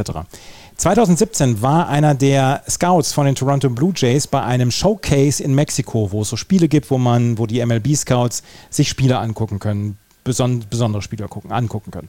Und da war er wegen eines Catchers. Und dann ist er in der Pre-Game, also im Aufwärmen etc., bei Betting Practices, ist er da schon mal so ein bisschen rumgestromert und hat sich auch das gegnerische Team angeguckt. Und da war so einer dabei, der war halt breit wie hoch und sah nicht aus wie ein Sportler, wie ein Athlet. Er hat erst gedacht, das wäre jemand, der irgendwie die Handtücher reicht etc. oder irgendjemand, der zum Staff gehört. Und dann hat er den Betting Practice sehen, gesehen und da hat er schon gesagt, wow, der hat ja einen ziemlich coolen, kompakten, kleinen Schwung und das ist ja, ähm, das ist ja richtig cool alles. Und dann hat er sich aber nicht mehr darum gekümmert. Dann hat er ähm, in den ersten Innings seinen, seinen, seinen Spieler angeschaut und hat dann natürlich die anderen Innings auch gesehen. Und dann hat er gesehen, äh, dann hat er selber erzählt, er hat gesehen, im ersten Inning hat er gesagt, oh, das ist ja ein richtig guter Defensivcatcher. Und im vierten Inning hat er gedacht, der ist ja viel besser als den, den ich scouten sollte hier. Und dann hat er äh, bei den Toronto Blue Jays angerufen und gesagt, Leute, ich weiß, wenn der jetzt durch irgendeine Tür kommt, würdet ihr sagen, Leute, was wollen wir mit dem denn? Aber schenkt dem mal euer Vertrauen. Er hat, sie, er hat dafür geworben, dass sie ihn scouten und dass sie ihn unter Vertrag nehmen die haben gesagt, ja, der Scout hier, der hat bei uns eine ziemlich eindrucksvolle Bilanz, dem vertrauen wir jetzt erstmal. Dann haben sie ihm für 30.000 Dollar einen, ähm, einen Minor League-Vertrag gegeben und äh, er hat sich in drei Jahren hochgespielt bis in diese Liga. Er ist sehr athletisch für sein Gewicht und für seine Größe. Man sieht es ihm wirklich nicht an und ich möchte nicht in irgendeiner Weise Bodyshaming betreiben, aber er sieht halt nicht aus wie der größte Athlet und ist der absolute Publikumsliebling in Toronto geworden ja. und ist ein fantastischer Defensivcatcher. Ja, und äh, er hat ja gestern in dem Spiel gegen die Yankees hat ja auch äh, einen Wurf an die 1 und eins an die 2 und der hat eine super merkwürdige Wurfbewegung, weil irgendwie kommt alles aus dem Arm. Also so, ne, gerade bei Catchern ist es ja so, dass immer viel aus dem Arm kommen muss, aber das sah bei ihm so schnell aus. Das war wie so eine, ich weiß nicht, Steinschleuder oder so, ne? Der Ball ist so fix, hat er den Arm verlassen das war unfassbar geil. Und ich habe dann extra nochmal drauf geachtet, weil du mir diesen Artikel, den es in The Athletic, glaube ich, gab, ne? The Athletic hatte darüber mhm. geschrieben, äh, hatte ich ja auch dann durchgelesen und habe gesagt, okay, dann guck ihn dir das nächste Mal an. Und dann sagst du, ja, okay, athletisch ist anders. Gerade Catcher heutzutage haben nicht, haben ja auch sowieso, sind ja eher etwas gedrungener, sag ich mal. Die sind ja etwas, ist ja gut, wenn sie etwas kleiner sind. Ähm, aber er ist ja nun auch etwas breiter, hat etwas mehr Körpermasse. Aber offensiv ist er äh, vom Betting Average her der Beste in seinem Team. Das, ne, also das scheint, das ist okay. Er ist jetzt nicht unbedingt derjenige, der, der, der irgendwelche Bases äh, klaut oder Triples schlägt. Egal. Das muss er nicht, das machen andere dann. Und er ist eben vor allem defensiv auch ein, ein, ein, ein absoluter äh, äh, Pfeiler jetzt dieser, dieser Blue Jays. Ne? Das ist schon hm. geil. Ja, also die Toronto Blue Jays hier mit einem ja, 1 zu 2 Wochenende, aber das letzte Spiel, das sollte Ihnen eine ganze Menge an Selbstvertrauen geben. Die äh, Boston Red Sox, da möchte ich noch einmal gerade drüber sprechen, weil die, ich habe es eben gesagt, 26 zu 12 seit dem 10. Mai. Sie haben ihre Saison komplett umgedreht bekommen, auch wenn sie die drei Spiele gegen ähm, die St. Louis Cardinals eher wackelig bestritten haben. Sie haben im ersten Spiel 6-1 geführt, nur noch 6-5 gewonnen im neunten Inning dann, oder vor dem neunten Inning 6-1 geführt, dann nur 6-5 gewonnen. Auch das Spiel gestern 6-4 gewonnen nach 6-1-Führung wo es ein bisschen wackelig geworden ist. Das zweite Spiel haben sie sehr klar verloren. Aber insgesamt ähm, war das, äh, war, waren die letzten sechs Wochen für die Red Sox wirklich hervorragend. Offensiv, Rafael Devers, JD Martinez und Xander Bogarts, die drei Jungs in der Mitte, haben alle ein Betting Average von über 300. Ähm, JD Martinez, wusstest du, was sein neuer Spitzname ist? Nein. Ichiro. Weil ähm, er hatte zwischendurch einen Betting Average von über 350 aber hat 18 Tage lang keinen Home Run geschlagen. Und dann hat Alex Cora irgendwann gesagt, äh, du hast Zahlen wie Ichiro. Und er hat gesagt, ja, das möchte ich eigentlich gar nicht haben. Es ehrt mich dieser Vergleich mit Ichiro Suzuki, der halt früher, ähm, er halt früher keine Power hatte, aber er kam immer auf Base. Und so ist es JD Martinez gegangen und jetzt hat er in den letzten äh, Tagen aber wieder Home Runs geschlagen, aber sein neuer P Spitzname ist Ichiro. Auf jeden Fall ähm, ist das, was die Boston Red Sox in den letzten sechs Wochen abgeliefert haben, sehr, sehr gut. Es ist halt nur das Problem, dass diese Division so stark ist und dass die mhm. Cleveland Guardians so stark waren in den letzten drei Wochen, dass sie im Moment genau, außerhalb dazu beigetragen, ne? Ja, dass sie im Moment außerhalb der Playoffs sind. Ja, man sieht das auch. Ich habe mir mal ein paar Graphen angeguckt, die Wahrscheinlichkeit der Boston Red Sox seit Anfang Juni von 31 Prozent auf jetzt 62 Prozent gestiegen. Also das ist schon, ähm, das ist etwas, das äh, schafft nicht jeder. Also das, das ist schon eine Leistungssteigerung, ne? Und du hast eben, und äh, wenn man dann vergleicht, also die Yankees und äh, Blue Jays werden hier gerade bei 95, die, die Blue Jays und bei 100 Prozent die Yankees. Also seit, ich glaube, seit Anfang Juni stehen na, seit dem, wann war das hier, 6., 7. Juni stehen die Yankees, dass sie zu 100% die Playoffs schaffen. Im Juni ist das schon sicher, also sozusagen. Die können jetzt ja. schon die Champagnerflaschen öffnen. Nein, aber es ist äh, äh, sehr die bemerkenswert. An, die werden Anfang August ihren Divisionssieg feiern. Vermutlich. Ähm, und äh, eben, wie du selber gesagt hast, die, die, die, die Red Sox haben in den letzten, was waren das, wie viele Spiele? 40 Spielen, äh, 45 Spielen wirklich eine richtig gute Leistung hingelegt, haben sich selber aus diesem Tal, dass sie ja, was war das so, ne? So äh, Mitte, Anfang Mitte Mai, ne? Da war es ja schon nicht, da stand es nicht so gut alles. Ähm, da war auch die, guck mal, die niedrigste Playoff-Wahrscheinlichkeit hatten sie am 15. Mai bei gerade mal 20 Prozent. Also 19,3 wurde gesagt. Und sind jetzt wieder bei 62. Aber eben auch nur bei 62. Weil da so zwei Teams in der Division sind, die die halt einmal noch mitziehen können. Ne? Die, die Rays haben ein bisschen nachgelassen. Nicht viel, aber ein bisschen. Und eben, und dann hast du selber gesagt, in der American League Wildcard Race muss man sich hier jetzt auf einmal die Guardians auch wieder angucken. Und genau, also. Aber loben, wir müssen sie loben. Die Red Sox müssen wir loben. Die haben wirklich so. in den letzten Wochen richtig gute, nein, muss man einfach anerkennen. Ne? Die sind, ähm, haben, haben wirklich sich zusammengefunden und spielen jetzt besser und äh, ja, treffen die Bälle wieder eher als noch vorher. Sind fünf Spiele über 500 trotzdem 13,5 Spiele hinter den Yankees. Das ist echt surreal. Ja, und sie waren Anfang Mai waren sie 10,5 Spiele hinter den Yankees. Das ist halt. Ja. ja. Ja, es ist wirklich beeindruckend, was die Yankees machen. Also, das war die American League East. Hast du noch was zu East oder sonst gehen wir in die Central? Nö. Können, dann wir, gehen können wir, wir sofort machen. Dann gehen wir in die American League Central, in der die Minnesota Twins nach wie vor führen mit 38 Siegen und 30 Niederlagen. Aber kurz dahinter inzwischen die bockstarken Cleveland Guardians mit 34 und 28. Die Chicago White Sox bei 31 und 33, die Detroit Tigers bei 26 und 40 und die Kansas City Royals im Moment auf Platz 5 mit 23 Siegen und 42 Niederlagen. Ich möchte gleich über die äh, Minnesota Twins sprechen, aber als erstes die Cleveland Guardians. Die haben 15 ihrer letzten 19 Spiele gewonnen. Sie haben äh, Ende Mai lagen sie siebeneinhalb Spiele hinter den Minnesota Twins zurück. Jetzt liegen sie noch ein Spiel hinter den Minnesota Twins zurück. Und was für eine Serie beginnt jetzt morgen? Gegen die Minnesota Twins. Cleveland gegen Minnesota. Mhm. Äh, Minnesota gegen Cleveland, Entschuldigung. Super Serie zwischen Dienstag und Donnerstag. Auf jeden Fall gucken. Und die Cleveland Guardians machen im Moment extrem viel Spaß haben sich ein bisschen wieder gefangen. Ne? Man hatte, da sind ja nur wirklich nicht gut gestartet. Wir haben uns ja, naja, Sorgen nicht gemacht, aber wir haben schon gesagt, huch, hatten wir, also wir hatten sie jetzt nicht als das Team, was die, äh, die Division gewinnen wird, aber das ist, dass sie schon mitspielen, dass sie schon obenrum mitspielen können. Das haben wir uns schon gedacht. Und ja, irgendwie kommen sie jetzt gerade zurück. Sie haben mit José Ramirez einen der besten Spieler der Liga. Ähm, ja, und also auch äh, der beste Third Baseman derzeit. Ich finde, Devers ist defensiv auch sehr stark geworden, jetzt gerade in dieser Serie auch offensiv sehr stark gewesen, der Red Sox. Aber das ist schon, das ist schon ein richtig guter Third Baseman, auch offensiv. Also ja, ne, haben den dabei, sind ein bisschen das Pitching wiedergefunden. Ne? Das war ja immer ihre Stärke, sind im Moment über den gesamten Bullpen Sechster in der gesamten Liga. Also ja, finden zurück zu, den, zu dem, was wir von den Cleveland äh, Guardians kennen. Damals noch Indians, immer gutes Pitching und die Offensive muss ins Rollen kommen, dann passt's. Ne?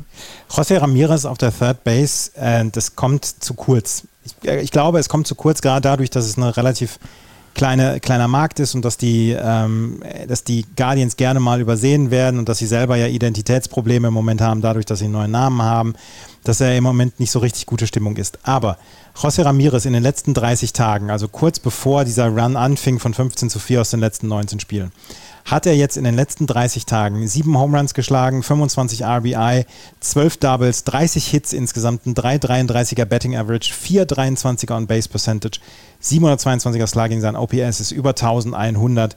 Der Mann ist komplett on a roll im Moment und das ist so beeindruckend, was José Ramirez macht und er trägt diese er trägt diese Offensive komplett alleine auf seinen Schultern. Ist der Wahnsinn. Ist wirklich der Wahnsinn, wie er, wie er abliefert. Und du hast es gesagt, sie haben dazu ein gutes Starting-Pitching. Eli Morgan, ähm, der erst einen Start hatte, aber 20 Mal im Relief-Pitching eingesetzt worden ist, ein su super zuverlässiger äh, Relief-Pitcher. Dann haben wir Tristan McKenzie, der eine gute Saison pitcht. Shane Bieber pitcht eine gute Saison. Kyle Quantrill ist jetzt am Wochenende einmal rumgeschubst worden. Das hat seinen ERA so ein bisschen versaut. Zach Plesac ist nicht ganz zu 100% ähm, super dabei, aber trotzdem nimmst du einen 441er ERA von deinem Nummer 4 Starter immer noch. Und ähm, da gibt es dann Spot-Starts von Aaron Sivali. Aaron Sivali jetzt hat erst sieben Starts halt leider äh, hinter sich gebracht. Wir haben äh, Connor Pilton, Pilkington, der schon fünf Spot-Starts hatte insgesamt. Das ist so gut, was die Cleveland Guardians in den letzten Wochen machen, dass das einfach mehr Aufmerksamkeit benötigen würde, meiner Meinung nach. Es geht halt eben nicht nur hier unter, sondern es geht ja selbst in Cleveland unter. Ne? Cleveland mhm. hat die dritte schlechteste Attendance per Game äh, Zahl mit 12.300 Zuschauern im Schnitt. Und das ist nicht gut, ne? Gerade für ein Team, was jetzt wieder anfängt ähm, zurückzukommen und auch gerade Cleveland ja eine, eine Franchise, äh, die, die auch tief verwurzelt ist, die ja auch eine Geschichte in dem Sinne hat, dass sie ja, ja jahrelang immer wieder äh, nicht in die Playoffs kamen, dann wenn sie mal da waren, dann die World Series doch nicht gewinnen. Ne? Wir erinnern uns gegen die, gegen die Cubs, diese epische Serie damals 2016. Also das, ja, es ist äh, eine Franchise mit großer Geschichte und gerade geht es so ein bisschen unter und äh, man, man darf echt gespannt sein, denn die sind jetzt in dieser, dieser Situation, dass sie eigentlich und schon seit längerem die Payroll runterdrücken wollen. Sie sind jetzt bei knapp 64 Millionen, bisschen drüber. Das heißt, da sind sie auf dem richtigen Weg. Jetzt gewinnen sie aber plötzlich Spiele. Und wie willst du denn bitte deinem Publikum erklären, dass wenn du jetzt diese Spiele gewinnst, du plötzlich am, ja, zur Trading Deadline anfängst, Spieler zu verkaufen? Das kannst du definitiv nicht tun. Da du bei der Payroll sparen willst, und Payroll sparen tust du nur mit Rookie-Verträgen, mit Verträgen von Prospects sozusagen, also mit Leuten, die eben dann erstmal under Team Control sind, wie man immer so, immer so gerne sagt. Ja, wie willst du das denn ver... Ja, das geht dir eben auch nicht. Du kannst plötzlich nicht auf dem Markt einkaufen. Und derzeit ist äh, bei Fangraphs, deren, das ist halt das Lustige, deren, die, die Player-Wahrscheinlichkeit der Guardians ist sogar noch unter der von den White Sox. Und das finde ich, ähm, da möchte ich mir die Formeln mal genauer angucken dürfen. Ja. Ja. Es ist, ähm, die Guardians haben jetzt zwei von drei gegen die Dodgers gewonnen am Wochenende. Und mhm. das ist halt auch ziemlich stark.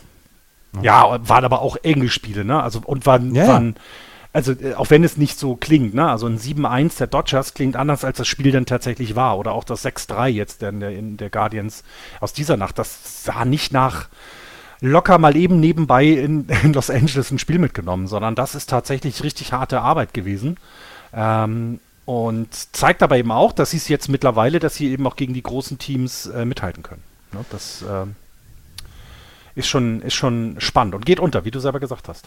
Geht ein bisschen unter. Wenn wir über José Ramirez sprechen bei den Cleveland Guardians, müssen wir über Luis Arias bei den Minnesota Twins sprechen, der im gleichen Zeitraum, ich habe eben die Zahlen von, ähm, von José Ramirez vorgelesen, der im gleichen Zeitraum einfach noch absurdere Zahlen abliefert. Und er ist Ichiro-like, weil er hat nur zwei Home Runs in den letzten 30 Tagen gehabt. Dafür ein Betting Average von 4,06 und On Base Percentage von 4,71. Also, wenn du weißt, dass da einer deiner Spieler fast zu 50 Prozent der Zeit auf Base kommt, dann kann dir das nicht unrecht sein. Nein, vor allem, wenn du eben, ne, wenn du das Ganze dann umstellst und weißt, sie kommen, sie kommen auf Base, das heißt, du kannst äh, umstellen, dass dann die Leute, die dann den Ball aus dem Stadion schlagen, danach schlagen, dann weißt du, ah, es ist nicht nur ein Run, der nach Hause kommt, sondern es werden dann zwei sein. In sehr ja. vielen Fällen, ja, absolut. Ja. ja, sehr ausgeglichen auch bei den Twins. Ne? Jorge Palanco mit 33 RBIs liegt vorne, Byron Buxton hat 19 Home Runs, Luis Ares hat, hat den höchsten Schlagdurchschnitt. Ich, ich glaube gar nicht, ich weiß gar nicht, ob er bei OPP auch der Führende ist. Also in, in, du hast nicht einen, der alles macht, sondern ein bisschen, sie teilen sich das so ein bisschen alle. Ne? Ja. Für dich. Ähm, bei den Minnesota Twins müssen wir allerdings dazu sagen, dass sie sich in den letzten Wochen nicht so richtig absetzen konnten. Ich habe es eben gesagt, dass sie auf die Guardians jetzt sechseinhalb Spiele verloren haben, jetzt in den letzten ja, drei Wochen. Äh, sie spielen halt sehr, sehr mittelmäßiges Baseball. Mhm. Ich, ich schaue immer mal wieder rein, ich schaue mir relativ viele Spiele an, wegen auch Max Kepler und so weiter. Aber das ist noch nicht zu 100% das, wo man sagen möchte, da möchte man sein, da möchte man hinkommen, etc. Auch ähm, die Offensive stockt dann. Byron Buxton in den letzten 30 Tagen nicht gut gewesen. Trevor Larnack nicht gut gewesen. Gary Sanchez ist nach wie vor ein sehr, sehr frustrierender Spieler, meiner Meinung nach. Ähm, Trevor Larnack, 31 Strikeouts in seinen letzten 86 At-Bats, da würde da würd ich wahnsinnig werden. Na, aber Ja, Max, Kepler, Max Kepler, Entschuldigung, mit seinen, Mhm. seinen letzten 30 Tagen 78 At-Bats, 10 Walks, 10 Strikeouts. Die Ratio ist total in Ordnung. Da, die, genau, das hat man, genau, diese, was, was noch fehlt, genau da ist das. Das ist einmal diese Kontinuität, dass auch gegen schwächere Teams oder wenn das mal, ne, wenn du jetzt vielleicht nicht so richtig große Lust hast, äh, an einem äh, Tag äh, hinter, äh, hinterherzukommen. Also ich, ich, ich, die, die sind so noch so, wie so dieses wilde, dieses wilde Tier, was du noch nicht richtig gezähmt hast. So. Das kann dir mal richtig geil, äh, richtig was bringen und dann andersrum liegt es halt in der Ecke und hat heute mal keine Lust. Wie so ein Jugendlicher vielleicht, so in der Pubertät. Ne? Kann was, aber meistens nervt er nur. Ich weiß es nicht. Du kannst so viel, Junge. Ich, hab, ich bin gerade etwas verwirrt. Meine E ESPN-Seite hat sich gerade auf Spanisch umgestellt und ich weiß nicht warum. Hier steht plötzlich Bateo und Pitcheo und Defensa und nicht mehr Defense, Betting und Pitching. Und ich muss gucken, wo das herkommt. Brauchst du eine Pause? Müssen wir eine Pause machen. Ja, nein, alles gut. Äh, At Bat kann ich auch auf Spanisch. Sehr gut. Hast du noch was zu den anderen Teams der äh, American League Central? Äh, also tatsächlich ist, äh, ja, müsste man, man muss schon nochmal erwähnen, dass die White Sox weiterhin unter ihren Möglichkeiten bleiben. Ne? Du hast die eher mittelmäßigen ähm, Twins angesprochen, die in den letzten Wochen halt eher einen 500er Ball gespielt haben und das sieht ja ähnlich bei den White Sox aus. Ne? Ja, Fire So, das- LaRussa. Wird, Nee, immer, Fire- wird immer lauter. Fire Tony. Fire Tony wird immer lauter, ne? Und das ist echt etwas. Ich bin gespannt, weil sie haben ja, einige Teams haben ja mit dem, mit dem Wechsel des Trainers äh, positive, äh, äh, ja, positive Vibes zurück in das Clubhaus bringen können. Aber hier passt was nicht, ja, und Detroit und Kansas City. Dann gehen wir weiter in die West, würde ich sagen. In der American League West ist Lustiges passiert, über das wir gleich sprechen müssen. In der American League West, wo habe ich denn jetzt die Standings? Da habe ich die. Für die Houston Astros mit 41,25, vor den LA Angels mit 33 und 36, die Texas Rangers mit 31 und 35, die Seattle Mariners mit 29 und 39 und die Oakland A's mit 23 und 45. Es begab sich aber zu der Zeit, dass wir ein internes AL West Duell hatten zwischen den Houston Astros und den Texas Rangers, was viele nicht vergessen werden, weil wir ja komplette Historie dort erlebt haben, ne? Ja, das, also das ist immer so eine Statistik. Wir sprechen über ein sogenanntes Immaculate Inning, was, was so, das geht immer so unter, ne? Das, Ja, äh, ja, ja. Lass uns erstmal ne, erklären, was ein Immaculate Ja. Inning ist. Also, Genau. Ähm, ein Pitcher äh, steht sich äh, einem, einem Batter gegenüber. Wir haben drei Pitches, drei Strikes, Strikeout. Es muss unbedingt ein Strikeout sein. Es darf kein Groundout oder Flyout sein. Es muss ein Strikeout sein, Looking or Swinging. Das schafft er dreimal. Also mit drei Pitches, mit der Mindestanzahl an Pitches, schafft er drei Pitcher, äh, drei Batter auszuwerfen mit Strikeouts. Das ist ein Immaculate Inning. Das kommt relativ selten vor. Ich würde jetzt mal sagen, so acht, zehn Mal in einer Saison, dass mal ähm, ein Immaculate Inning geworfen wird.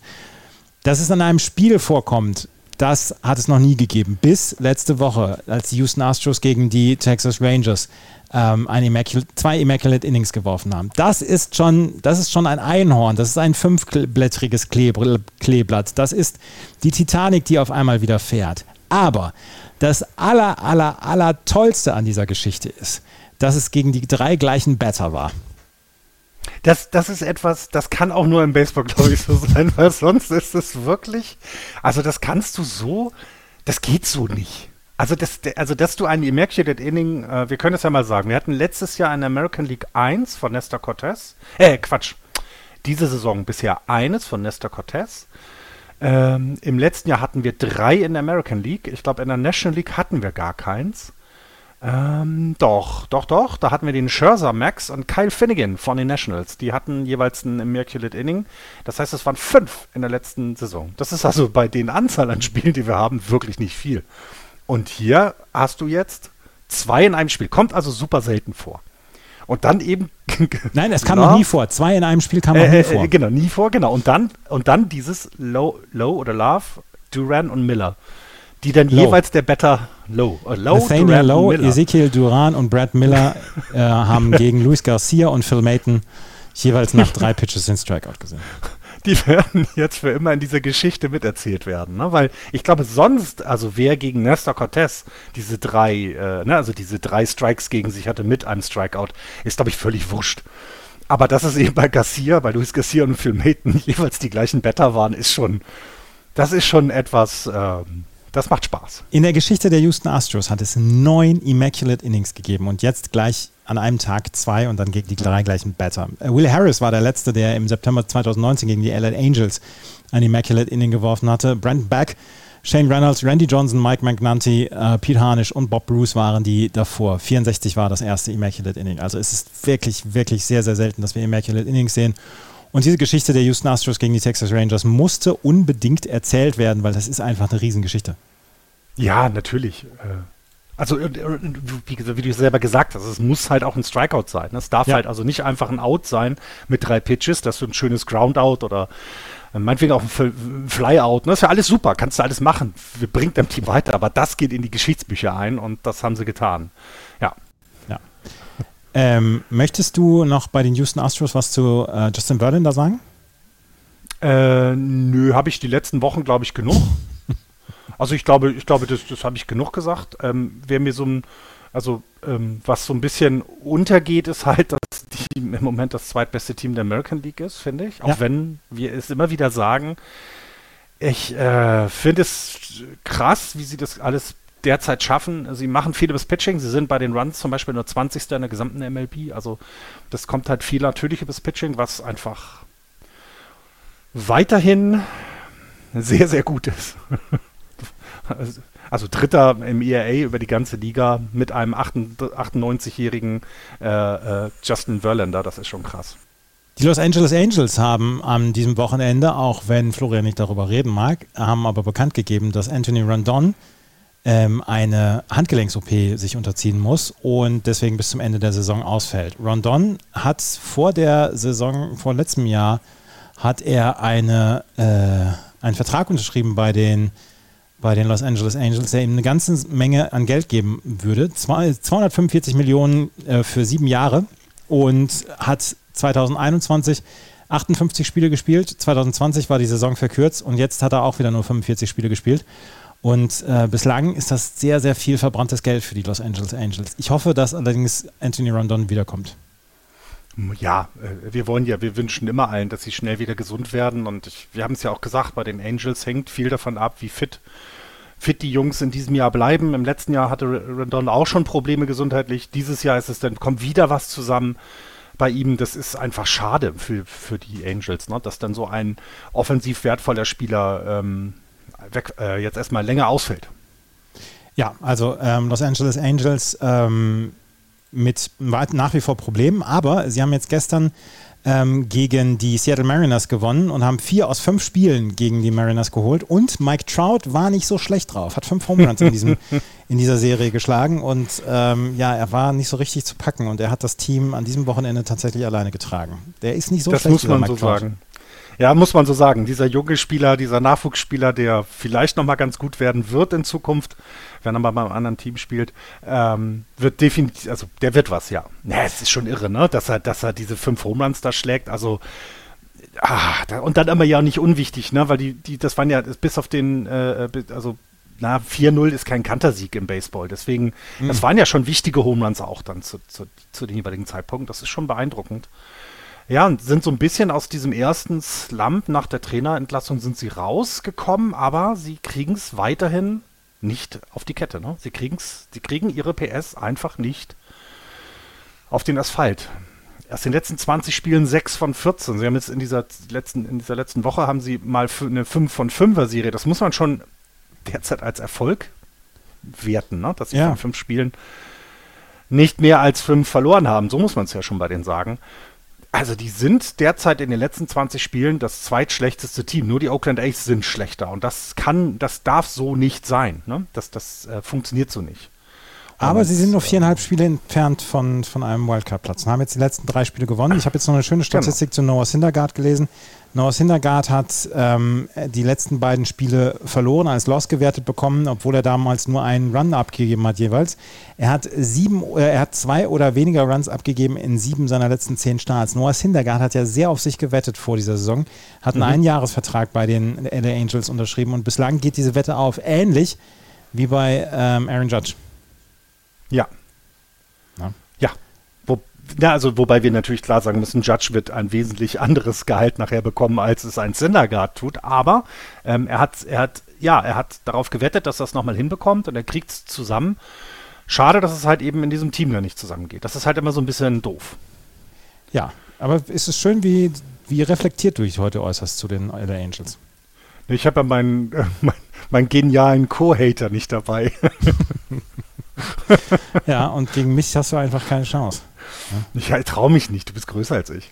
Axel ja. ist ja kleiner als ich, weißt du? Oder nee, ist er kleiner? Ja, ich glaube schon. Wie viel, wie viel hast du denn noch zu den anderen Teams? Ich habe nämlich nichts mehr zu den Texas Rangers, Seattle Mariners oder Oakland A's. Äh, nee, also ich habe jetzt mir im selber habe ich sie mir noch nicht so genau angeguckt. Ich wollte das irgendwann zu einem Zeitpunkt in dieser Saison mal machen, nämlich die Texas Rangers mal beobachten, weil ich immer so ein bisschen vor der Saison gedacht habe, ja, die haben viel Kohle in die Hand genommen. Lass uns mal mhm. schauen, was da passiert. Über die Oakland A's haben wir geredet. Wir, also das wird ja immer schlimmer. Also wirklich, es wird, es wird von Woche zu Woche schlimmer mit denen. Die haben derzeit aus ähm, von den 33 Heimspielen, die sie hatten, haben sie nur acht gewonnen. Mhm. Ich, warum in drei Teufels Namen sollte da jemand in den Ballpark gehen? Ernsthaft. Ich, das, das ist übel, übel, übel. Und ja, bei Seattle bin ich mir auch noch nicht sicher. Ist das jetzt mit einer der größten Enttäuschungen oder wie gehen wir damit um? Deswegen. Ja, für mich ja. ist es im Moment die größte Enttäuschung in der American League, ähm, die Seattle Mariners. Eben, und deswegen, aber ich will die noch Zeit lassen. Ne? Wir haben gesehen, äh, wir kommen ja gleich in der National League East dazu, dass es Teams auch gibt, die irgendwie einen Turnaround dann schaffen können. Nur ich sehe es bei ihnen noch nicht. Auch in Texas wird sehr viel Geld verbrannt gerade gefühlt und es kommt nicht so richtig, aber da werde ich mich dann zu einem anderen Zeitpunkt mal zu äußern, äh, wenn denn die Angels wieder besser sind. Gut. Dann gehen wir in die National League East. In der National League East haben wir nämlich ein durchaus anderes Bild, als wir vor ein paar Wochen gesehen haben. Die New York Mets, die führen immer noch mit 44 und 24. Dahinter aber die Atlanta Braves, 38 und 29. Die Philadelphia Phillies 36 und 32 haben auch äh, in den letzten zehn Spielen sieben gewonnen und liegen eigentlich ganz gut da. Die Miami Marlins liegen bei 29 und 35 und die Washington Nationals am Ende mit 24 und 46 immer noch nichts so richtig gut. Die New York Mets haben jetzt das letzte Spiel verloren, aber ansonsten äh, grüßen sie nach wie vor von der Tabellenspitze. Das ist erstmal alles in Ordnung, aber dahinter kommen die Atlanta Braves und die kommen im Moment mit Macht. Absolut. 14 Siege hatten sie zwischenzeitlich in Folge gewonnen. 14 waren ne? Ja.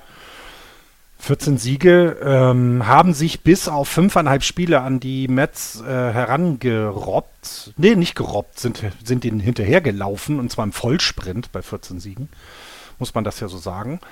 Es war so ein bisschen dieses, ne, wir haben es immer gerade am Anfang gesagt, vergesst nicht, ne? Letztes Jahr war es doch und letztes Jahr war es doch.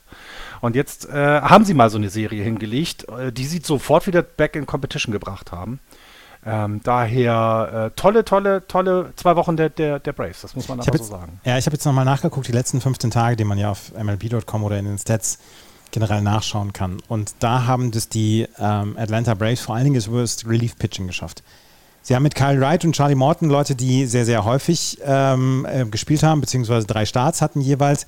450er ERA, 4er ERA. Ian Anderson hat auch gestartet, Max Fried ist auch gestartet und Spencer Strider. Spencer Strider hatte zwei sehr, sehr gute Einsätze, hat nur zwei Runs in elf, ein Drittel Innings abgegeben. Aber dann das Relief-Pitching der Atlanta Braves in den letzten zwei Wochen war überragend. Jesse Chavez in sechs ein Drittel Innings, Nuller ERA. Kenley Jensen in sechs Innings ein 1,50er ERA. AJ Minter in fünf Innings ein 1,80er ERA. Ähm, 2,08 von Dylan Lee, Nuller von Jesus Cruz in seinen letzten vier Innings. Das ist überragend gut und das ist das, warum sie in den letzten 15 Tagen äh, 14 Spiele zwischendurch in Folge gewonnen haben. Es war sehr schön. Am Freitagabend ähm, hat Sport 1 Plus Cubs gegen Braves übertragen. Und Cubs hatten zu dem Zeitpunkt 10 Spiele verloren. Äh, Braves haben zu dem Zeitpunkt 14 Spiele gewonnen. Und wer hat gewonnen? Natürlich die Cubs mit 1 zu 0. Ja klar, so muss es dann auch sein. Anders kriegst du das nicht hin. Ja. ja, äh, äh, wie du aber selber gesagt hast, ne? Man, also zum einen haben natürlich die Braves auch offensive äh, starke äh, Leute in den Reihen, aber eben das, das Pitching hat ihnen dann schon ein wenig äh, ähm, ein wenig geholfen, jetzt sich ranzurobben. Ähm, ich kann, kann, mir aber im Moment, also ich weiß jetzt nicht, war das jetzt, also waren diese 14 Spiele jetzt, war das overpaced? Also ne, ist das jetzt das? Oder, oder ist das die Leistung, die wir jetzt auch den nächsten was haben wir noch? 100 Spielen, sag ich mal, und nicht mehr ganz 100 äh, von den Atlanta Braves sehen werden. Ich bin da noch unschlüssig, muss ich ehrlich gestehen. Es war sehr beeindruckend, es hat mir sehr gut gefallen, weil auch diese Energie dann im Team plötzlich sichtbar war. Ne? Wenn es dann anfängt zu laufen, dann gewinnst du eben auch Spiele, die du vielleicht vorher verloren hättest. Das passiert dir dann eben genau in so einer, in so einem, wenn du dieses Momentum auf deine Seite gebracht hast. Na, und sie hängen jetzt den Giants im Wildcard-Rennen hinten dran, sind beide gerade von der, äh, beid, beide würden derzeit auf dem gleichen Platz, äh, den gleichen Platz einnehmen, nämlich die äh, zweite Wildcard. Was natürlich nicht geht und deswegen muss ich mir die genauer angucken in diesem Jahr und ich hoffe, A, dass die Giants wieder ein paar mehr Spiele dann gewinnen werden und äh, die Braves nicht mehr solche Serien hinlegen. Die Braves, Dansby Swanson hat in seinen letzten 51 At-Bats in 13 Spielen hat er 19 Hits gehabt und hat insgesamt einen 3,73er Batting Average und 4,48er on Base Percentage gehabt. Das ist schon richtig stark. Er war so ein bisschen der ähm, Leuchtturm in der Offensive. Das, also was du gerade gesagt hast, ich weiß nicht, ob das, das jetzt äh, der Standard ist für sie, das letzt, die letzten 95 Spiele, die sie jetzt noch haben. Ich bin halt, ich bin halt komplett geheilt zu sagen, äh, die Braves, mit denen müssen wir dieses Jahr nicht rechnen. Ich bin geheilt von letztem Jahr bei den Braves. Sie, mit ihnen ist immer zu rechnen. Ja, na, gerade mit dieser Truppe. Das steht außer Frage. Das steht absolut außer Frage. Ähm, ne, sie haben in den letzten, ähm, also wir wissen, dass die Yankees viele Homeruns schlagen, aber in den letzten 15 Tagen haben die Braves 33 Homeruns geschlagen. Das heißt, das ist in jedem, jedem Spiel zwei, so gefühlt. Äh, die Yankees nur 31, ganz schlecht, die Yankees, also wirklich schlimm. Nein, aber das ist tatsächlich, ich bin gespannt, wo sich dann, also ich bin wirklich gespannt, wo das Leistungs, die, das Leistungsniveau der Atlanta Braves 2022 ist. Ich glaube nicht, dass es diese 14-Spiele-Serie Braves sind. Ich glaube auch nicht, dass es diese, wir starten wirklich schlecht in die Saison äh, äh, Braves sind. Das, irgendwo dazwischen liegt die Wahrheit und ähm, Tut aber, finde ich, der Division gut, dass du nicht diese, diese Mets hast, die so nach vorne preschen, sondern jetzt, ne, es ist jetzt sind nicht mehr zwei Wochen Baseball, die die Braves aufholen müssen. Es ist zwar immer noch eine Woche, die sie aufholen müssen. Es gibt aber zum Glück auch noch ein paar Serien gegeneinander, in denen man ja so ein bisschen was gerade rücken kann. Ja, ja. Das Problem ist halt nur, dass die Führenden in der Division im Moment die New York Mets sind, die in diesem Jahr nichts unversucht lassen werden, ähm, die World Series zu gewinnen und die eine ziemlich coole Truppe dabei zusammen haben. Ja naja, 44 Siege, ne? Also mhm. die beide New Yorker Teams über 44 Siege, 49 die Yankees, 44 die, die beiden Mets. besten Damit Teams der Liga sind aus New York, also. Beiden besten Teams der Liga sind aus New York, genau. Also das ist schon, äh, na und wie du selber sagst, ne? Die, die Red Sox spielen eine tolle Serie, machen fast keinen Boden gut gegen die, äh, gegen die Yankees. Die mhm. Braves machen jetzt eine gute Serie, haben aber eben jetzt den Abstand zwar verkürzt, aber eben auch auf eine Woche Baseball. Und das ist immer noch sehr viel, was du da aufholen musst. Ne? Das ist schon, ist schon beeindruckend, was die Mets da in diesem Jahr zurechtbasteln. Ja, absolut. Ähm, eine Geschichte habe ich zu den Miami Marlins. Ich würde noch kurz mit dir über die Phillies reden wollen. Oh, bitte, bitte, bitte, bitte, bitte. Mit dem Marlins. Naja, weil ich meine, wir haben seit seitdem der Trainer entlassen wurde nicht mehr miteinander gesprochen darüber. letzte ja. Woche warst du nicht dabei. Was sagst du denn jetzt so? Also da scheint es sich ja tatsächlich absolut gelohnt zu haben, dass der Manager gewechselt wurde. Ja, es, ich, ich, glaube auch, dass diese, dass diese ähm, die Stimmung in dem Clubhaus toxisch war. Ich glaube auch, dass die Phillies einen also das ist jetzt sehr, also wenig reflektiert von mir, aber ich glaube ernsthaft, dass die Phillies eine Bande von schwer erziehbaren Buben ist. Ähm, das klingt aber süß. Ja. Schwer erziehbare Buben. Dass, dass du wirklich viele Leute dabei hast, wenn es da nicht richtig läuft, ähm, dass es ungemütlich wird im Clubhaus. Und wenn du dann jemanden hast, der vielleicht nicht der größte Kommunikator ist, Joe Girardi gilt nicht als der absolut größte Kommunikator im Clubhaus, dann kann dir so ein Clubhaus um die Ohren fliegen. Und wenn das erste Wort von Bryce Harper nach deinem Rausschmiss und nach einem, einem gelungener, einer gelungenen Aktion deines jungen Mitspielers ist, Mensch, äh, endlich werden junge Spieler eingesetzt, boah, dann kann, dann glaube ich, war die Stimmung nicht so richtig gut vorher. Und dann ist es wieder dieses, ich habe das letzte Woche, ne, dieses äh, Addition through Subtraction gesagt, ne? Das heißt, du, du, du verschlechterst dich vielleicht, weil du deinen Manager mitten in der Saison entlässt, aber es tut deinem Team ganz gut. Ich bin sehr, sehr, ich bin sehr gespannt, was das Ganze jetzt für die nächste Zeit bedeutet. Denn auch da, ne, bei den, bei den Phillies ist es ja jetzt auch nicht so, dass, dass wir noch lange warten können. Ne? Also die werden jedes Jahr älter werden. Bryce Harper ist nicht mehr der junge, der Jungspund, der rumhüpft, sondern schon ein erfahrener Spieler, der der dann auch jedes Jahr eine Offseason länger braucht, um wieder in Gang zu kommen. Und ähm, ich will jetzt nicht sagen, dass sich so ein Championship-Window da schon schließt, aber es ist nicht mehr beim Aufgehen, sondern es geht ja in die andere Richtung. Es geht langsam zu. Es ist halt noch offen. Also ich möchte jetzt Bryce Harper noch nicht in irgendeiner Weise in Sack und Asche reden.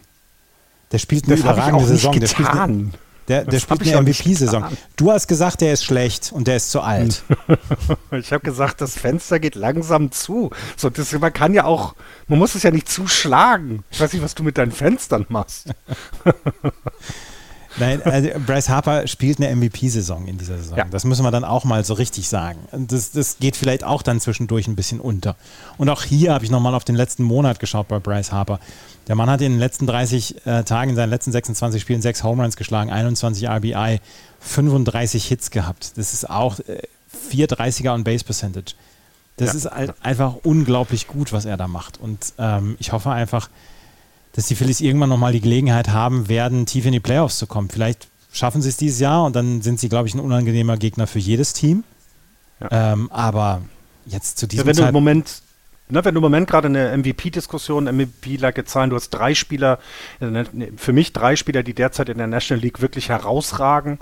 Das ist Paul Goldschmidt von den Cardinals, der wirklich, also der alles, der macht alles kaputt. Manny Machado, leider verletzt in letzter Nacht, können wir nachher noch drauf kommen, ist auch eine fantastische Saison und auch Bryce Harper. Diese drei werden definitiv in der MVP äh, Abstimmung am Ende sehr viele Stimmen bekommen und auch völlig zu Recht, denn Bryce Harper macht da vieles gut und ähm, äh, auch dass er vielleicht eben mal ein bisschen outspokener ist, tut ja auch dann der MLB ganz gut, dass du nicht irgendwie jemanden hast, der immer nur still ist, Herr Trout.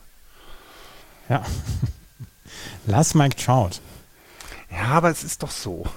Es ist doch besser, wenn du flashy, ne, als wenn du so ein, ja, es ist, es ist fantastisch, was Mike Trout macht, aber es fehlt dieser Swag. Ja, klar. Aber das macht ihn so sympathisch. Ja, absolut, aber du kannst ihn so nicht verkaufen. Nee, ich weiß. Und das wird ja, das hat der MLB ja nicht gefallen. Deswegen sind sie ja froh, dass sie genau. Mookie Betts, Bryce Harper, Fernando ja. Tatis Jr. und so weiter haben. Ja, ja, absolut. Absolut. Darf ich jetzt über die Miami Marlins was sprechen? Sehr Dann? gerne, weil das kommt auch immer zu kurz hier. Sandy Alcantara, eines, einer der besten Pitcher der Liga, kommt hier auch zu kurz in diesem Podcast, mhm. hat eine Geschichte erzählt, dass ähm, sein bester Kumpel Gera Encarnacion hochgeholt worden ist. Und äh, Sandy Alcantara hat gesagt, wenn du in deinem ersten Spiel einen Home Run schlägst, äh, wenn du einen Hit oder einen Home Run schlägst, dann kriegst du von mir, dann gehen wir zusammen shoppen, dann kriegst du von mir, was du möchtest. Die Amerikaner, wenn sie viel Geld verdienen, sind dann ja auch schnell dabei, dass es dann nicht nur äh, eine Tüte Panini-Sticker gibt und vielleicht noch eine Dose Spezi oder so. Und die haben auch keine Bausparverträge, glaube ich. Nee, nee. da gibt es noch ein bisschen mehr. Jedenfalls, Sandy Alcantara hat gesagt, hier, äh, machen wir. Und ähm, Encarnacion hatte seinen ersten Hit mit einem Go-Ahead Seventh Inning Grand Slam. Und da hat dann Alcantara hinterher gesagt, ja gut, jetzt gehen wir shoppen und äh, jetzt darf er sich aussuchen, was er möchte. Und äh, ja, wie gesagt, es, da sagt man auch nicht, ja komm, ich nehme hier ne, einen schönen Kugelschreiber oder so. Der Kugelschreiber wird dann mindestens vom Mont Blanc sein und äh, relativ viele Bling-Blings dabei haben, wahrscheinlich. Ich wollte gerade sagen, Mont Blanc macht, glaube ich, keine Bling-Bling-Kugelschreiber. Genau, aber glaub, vielleicht, vielleicht gibt es so eine, so eine Kollabo zwischen Swarovski und Mont Blanc oder so. ja. Oh Gott. Ja, wir sollten vielleicht, ja, ist nicht ganz unser. Ja, die Marlins haben wir nee, sie nee, mal erwähnt. Finde ich ist, gut. Ja, Find ist nicht gut. ganz unsere Baustelle. Ne? Das, äh Wobei sie halt, äh, wir sagen es nochmal, du hast gerade gesagt, Sandy Alcantara im Moment ein 1,72er äh, Earned Run Average. Cy Young. 90 äh, Strikeouts bisher, das ist eine, eine das sind Cy Young Award Werte, absolut. Mhm. Geht leider auch unter, weil auch da, Franchise, ja, wir wissen es noch nicht, mal gucken. Vielleicht wird es besser jetzt. Ja, jedenfalls ähm, Sandy Alcantara äh, wenn er nächstes, nächsten Monat im All-Star-Game Starting Pitcher wäre für die National mhm. League. Ich, mich würde es nicht wundern. Nein, auf gar keinen Fall. Washington Nationals, eins noch. Äh, die haben ein, zum ersten Mal eine Nummer retired. Ryan Zimmerman, die Nummer 11. Ja, die Nummer 11 von Ryan Zimmerman ist äh, retired worden. Weißt du, warum er die 11 getragen hat? Äh, ich habe zwar einiges über ihn dann gelesen, aber das tatsächlich nicht. Es war ein Zufall, dass er die 11 bekommen hat, aber im College hat er immer die 1 getragen, weil sein großes Vorbild war Penny Hardaway. Mm. Basketballspieler damals von den, von den Orlando Magic. Und deswegen hat er die 1 getragen und dann hat er per Zufall die 11 bekommen bei den Washington Nationals. Ryan Zimmerman, über den haben wir sehr viel gesprochen, ähm, hat war, war der erste Spieler, der jemals gedraftet worden war von den Washington Nationals, die ja damals äh, übernommen haben, als die Franchise aus Montreal abgezogen worden ist, dann Richtung Washington gegangen ist. Und er war der Spiel, erste Spieler, der jemals gedraftet worden ist von den Washington Nationals und hat 17 Jahre dort gespielt, hat nie für ein anderes Team gespielt und hat 2019 dann noch die Meisterschaft bekommen. Und ist vor dieser Saison oder an, Ende letzter Saison ist er, ähm, ist er zurückgetreten und jetzt ist er der erste Spieler, der bei den Washington Nationals mit einer Nummer an der Wand verewigt wird. Naja, wenn, wenn der Spitzname von Ryan, Zimmer, Ryan Zimmerman Mr. National ist, dann ja. muss die Nummer an ja, die Wand. Entschuldigung, da gibt es kein Drumherum. Dass, äh, dass, dass, äh, Ryan Zimmerman ist die Washington Nationals und ich finde, das, also ich habe die Zeremonie dann gesehen, so, ne, man kriegt das ja in den Highlight-Videos, äh, kann man ja sehr schön und äh, sehr gut immer sofort draufklicken. Und wenn du eben siehst, das ist, das ist so ein bodenständiger Typ, der der eben, ja, sein, ja, für, diesen, für dieses Team gespielt. Es hätte auch jedes andere sein können. Ich glaube, das wäre völlig okay gewesen, wäre er bei, keine Ahnung, den Baltimore Orioles gewesen. Die mhm. gesamte mhm. Zeit. Ne? Dann hätte er genauso sich den Allerwertesten aufgerissen Klar. und hätte versucht, all das zu geben, was er hat. Und ja, und dass die ihm, im, ich finde es halt schön, wie auch wie warm diese Zeremonie, Zeremonie war, dass an den beiden Mädels dann dieses äh, Play Ball äh, ins Mikrofon rufen durften und, und, und. Also das war schon, war ein schöner, schöner, schöner äh, Tag da im, im, im Nationals Baupark. Ne? Ja. Und vielleicht war Dr. Anthony Fauci auch da. Das, ja, man hat keinen, keinen Crowdshot gehabt von ihm. Ich weiß ja. nicht, vielleicht muss er irgendwelche Varianten wieder überprüfen oder so, keine Ahnung. Großer Washington Nationals-Fan. Ja. Genau. Gehen wir in die Amer äh, National League West. Ähm, äh, Central, Central erstmal. Ja. Mhm. Die Milwaukee Brewers führen mit 38 und 30 Spiel- und Sieggleich mit den St. Louis Cardinals 38 und 30. Und dahinter die Pittsburgh Pirates 26,39, die Chicago Cubs 25,41 und die Cincinnati Reds bei 23 und 43. Die Cincinnati Reds sind exakt genau so weit von, dem Divisions, von der Divisionsführung wie die Boston Red Sox. Nee, die sind ein halbes, Jahr, ein halbes Spiel besser. Tja. Haben aber nur, haben aber 20, nee, wer war das, wie viele Siege weniger? Äh, nicht 20, sind 13 Siege weniger, aber äh, selbe Anzahl oder fast ja, gleiche Anzahl ja. an Games Back. Schon, ist schon krass. Also das zeigt auch die Qualität dieser Liga wieder. Ja, also einmal natürlich der American League East, aber auch hier der National League Central. 38 Siege hat der erste. Damit wäre er in der National League West leider nur Dritter. ähm, die Milwaukee Brewers haben äh, jemanden designated for assignment. Hast du gesehen, Ach, wer? Nee, nein. Lorenzo Kane. Ach, du meine Güte, okay, ja. Lorenzo Kane, 36 Jahre alt, absoluter Veteran, aber in diesem Jahr hat es einfach nicht mehr offensiv funktioniert. Mhm. Ein Spieler, der von allen wirklich gemocht worden ist, ja. ähm, die Milwaukee Brewers, Craig Council hat hinterher gesagt, ich hasse es, dass er gehen muss, aber es war Zeit, dass er geht. Und das ist etwas, ähm, wo dann auch selber er gesagt hat, wo auch selber Lorenzo Kane gesagt hat, ja, wahrscheinlich war es jetzt vorbei. Er hat gesagt, er hatte eine super Karriere, er vermisst nichts äh, oder er bereut auch nichts und das ist eine Sache, wo man sagen kann, ja. Ja, ja, ja, ja, klar, aber es ist, zeigt eben auch, ähm, dass es dann irgendwann vorbei ist, leider. Ne? Das ist halt so. Also und, und er, er, er hat es eben, ja, leider nicht auf dem, auf dem, auf dem Top-Level ist er gegangen, aber das machen ja die wenigsten, ne? weil du in der, du hast ja in der MLB, äh, in, der, ja, in der MLB die Chance halt auch noch länger dabei zu sein. Aber für ihn hat es in diesem Jahr nicht mehr gereicht und dann müssen sie die Reißleine ziehen. Das ist halt leider so. Mit den Brewers in die, so. in die Big League gekommen, dann hat er ähm, sieben Jahre in Kansas City gespielt dann ist damit ist ja auch World Series Sieger geworden. Ne? Genau, ist dann zurückgekommen als Free Agent 2018 und er war, es ist die letzte Saison eines 80 Millionen Vertrages, den er 2018 unterschrieben hat. Und er ist zweimal All-Star gewesen, Gold Glove Winner und er hat zweimal in den Top 10 bei der MVP-Wahl abgeschnitten. Also die Karriere war in Ordnung und du hast es gesagt, mit Kansas City ist er auch noch World Series Sieger geworden. Äh, und dann kann man auch irgendwann, ne, kann man dann auch sagen, okay, dann war es das halt. Es ist das, leider so. Ne? Das, das, scheint, das scheint so zu sein, dass, ähm, dass alle damit, alle Parteien damit zufrieden waren und äh, in Ordnung ist. Das war für alle in Ordnung, glaube ich.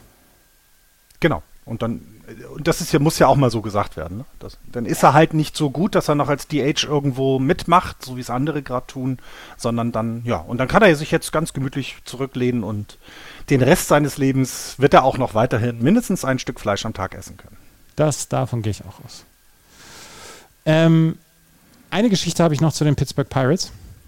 Ich hätte noch was zu den äh, Milwaukee Brewers. Bitte. Hatte, also nichts, nichts, nichts in der Tiefe, aber ich hatte auch am Wochenende einen, einen Artikel gelesen über, über Christian Jellick, den wir ja immer so ein bisschen, wo wir immer wieder gesagt haben, irgendwas passt in diesen, ähm, in diesen Zeiten gerade nicht mit dem jungen Mann. Irgendwie hat er sein, hat er es irgendwas verloren. Er hat sein Zeug nicht mehr beisammen, haben wir auch immer gerne gesagt, ne? War das nicht so? Also irgendwie passt es nicht. Aber es scheint so ein bisschen so ein bisschen bergauf zu gehen. Er hat jetzt in den letzten fünf, äh, 15 Tagen hat er ähm, bei 55 At-Bats immerhin 16 Hits gehabt, was ihn wieder in Richtung 300 bringt, was den Schlag, äh, was den Average angeht in diesen ähm, Tagen. Also man hofft jetzt, dass es, dass es, dass jetzt vielleicht das Tal durchschritten ist, sagen wir es mal so. Denn er hat wirklich ein langes Tal gehabt. Ja. Und so ein bisschen hoffen jetzt die, die äh, Brewers, dass es, dass es jetzt wieder bergauf geht und es würde ja zum richtigen Zeitpunkt kommen. Denn wir, du hattest es gerade erwähnt, die Cardinals und die Blues sind dann jetzt mittlerweile gleich auf in der Liga. Ne? Ja, und das könnte wirklich ein spannendes Rennen geben, weil ich habe die Cardinals Woche, am Wochenende ja auch gesehen, alle drei Spiele mhm. und ähm, das ist durchaus kompetenter Baseball, den die da spielen. Harrison Bader ist ein überragender Centerfielder übrigens. Ich, äh, ich, möchte, wenn ich den sehe, ihm aber eine langen. Ich weiß nicht warum. Er hat mir nie was getan, aber er sieht wie jemand aus, der mich wahrscheinlich früher in der Schule verprügelt hat. Keine Ahnung. Irgendwas macht dieser Junge mit mir, dass ich ihn einfach nicht mag. Tja, gut, ja, da kann ich jetzt auch nichts.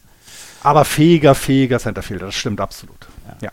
Bei den Pittsburgh Pirates habe ich nur die Geschichte, dass Jack Sawinski ähm, ein Rookie mhm. ist und er hat zum ersten Mal in seiner, in seiner Karriere mhm. einen drei, äh, drei Home Run Tag mhm. gehabt mhm. und der war gegen die, so, mhm. lass mich nochmal mhm. überlegen, gegen wen war das? Das war dieses Team von der Westküste.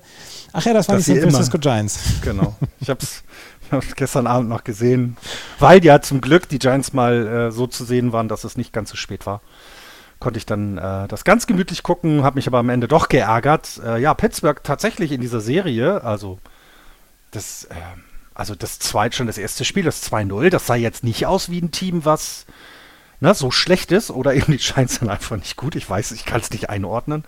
Dann dieses 7 zu 5 äh, nieder oder 5 zu 7 aus dem Blick der Pirates. Auch da, ne, selber 5 Runs gescored gegen ein Pitching, was in den letzten 15 Tagen richtig gut war.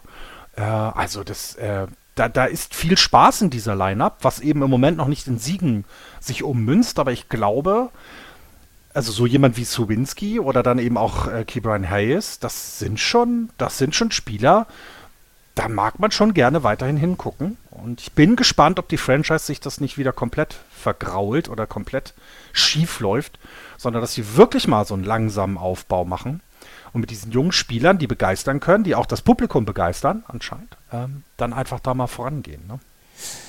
Es tut sich ein bisschen was bei den Pirates. Jack Sawinski, wie gesagt, Rookie und sie holen jetzt ihren Top-Prospect O'Neill Cruz hoch. Ja. Äh, aus der äh, AAA. Und ähm, auch Outfielder Bly Madras wird hochgeholt. Und äh, ja, Shortstop ist äh, O'Neill Cruz. Und ja, es tut sich so langsam was. Es ist so ein bisschen wieder, ja, es ist so.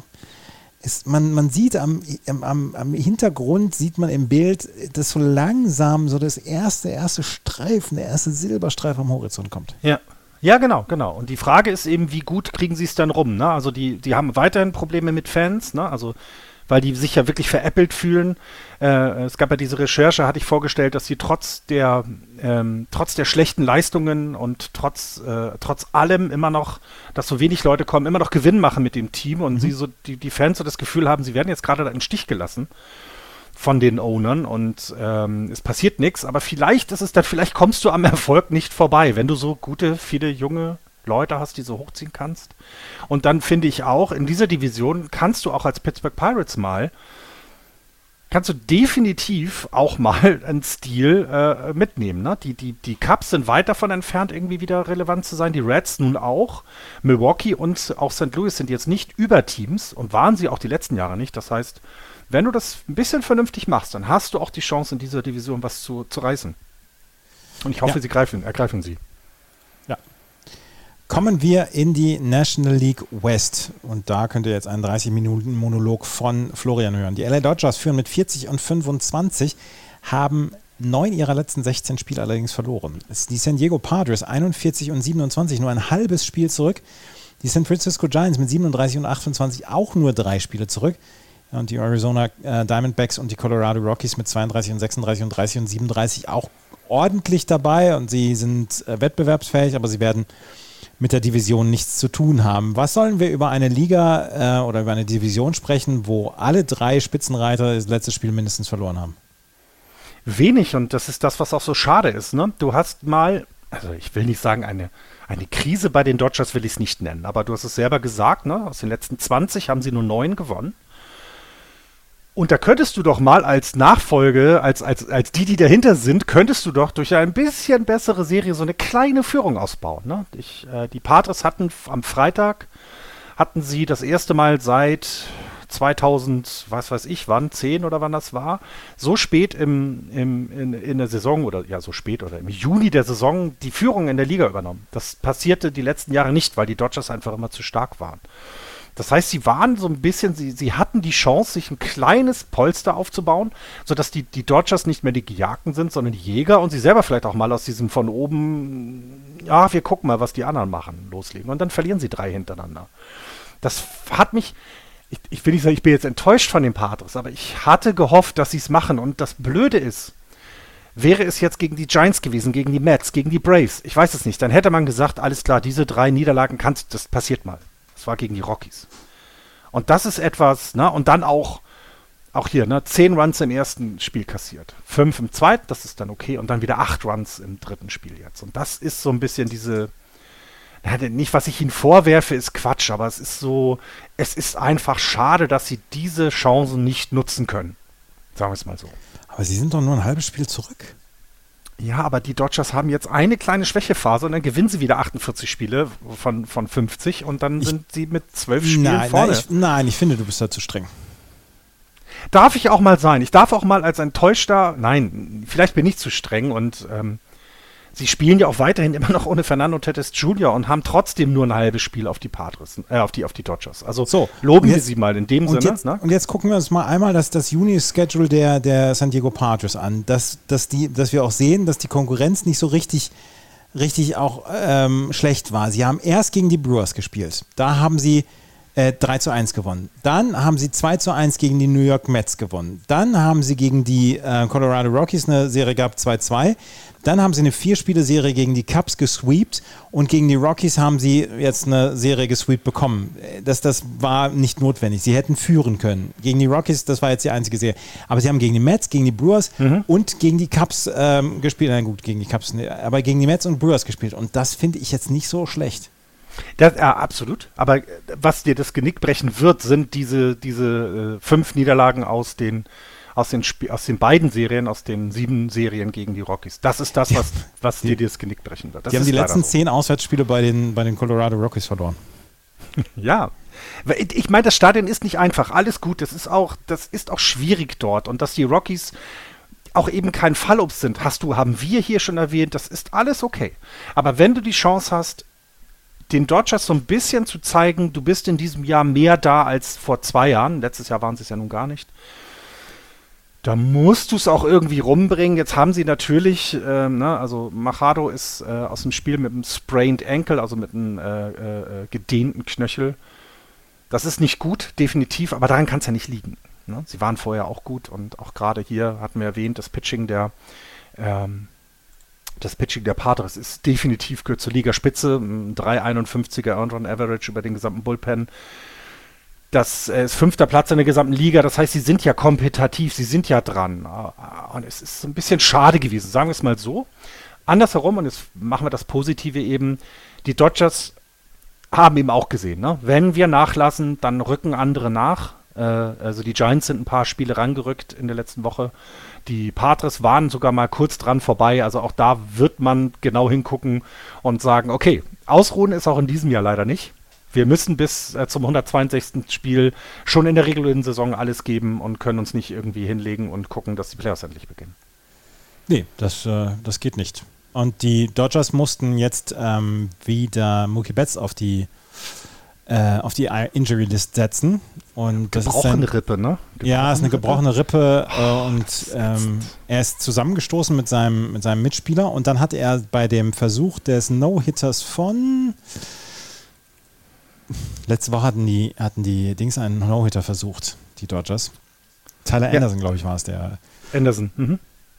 Der, ja, ich äh, meine ja. Mhm. Und da wollte er dann nach einem Ball hechten, was dann am Ende das Ground Rule Double war, was den ähm, was den No-Hitter aufgebrochen hat, ähm, da hat er sich die Rippe dann noch verschlimmert und es tut relativ weh und deswegen muss er wieder auf, den, auf die Injury List. Hat letztes Jahr 22 Spiele verpasst und das ist jetzt sein, ist sein dritter Stint ähm, in kürzerer Zeit auf der Injury List und das ist nicht gut.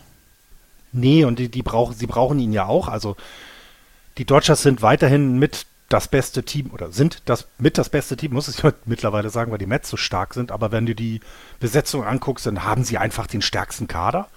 Äh, Nichtsdestotrotz brauchst du jeden Mann jeden Tag, ne? gerade in dieser Division. Und wenn ihn, wenn Betts jetzt wieder länger ausfällt, ist das nicht gut.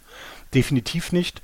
Ähm, und ja, sie hoffen ja, dass es nicht so lange dauert dann, aber so eine gebrochene Rippe, das ist immer blöd, weil eben beim Baseball ja dieser Bewegungskörper, ne? Du hast ja diese gesamte Rotation beim Schlagen, das heißt, du, du kannst nicht, du kannst kleinere Verletzungen, kannst du mal eben wie ein bisschen was machen, aber gerade was so zentral am Körper ist wie die Rippe, das, äh, da kannst du nicht einfach äh, eine Spritze nehmen und dann spielen. Das geht leider nicht. Nee, das geht nicht. Du hast es Manny Machados ähm, Sprained Ankle. Sprained Ankle hast du erwähnt. Was geht bei den Giants?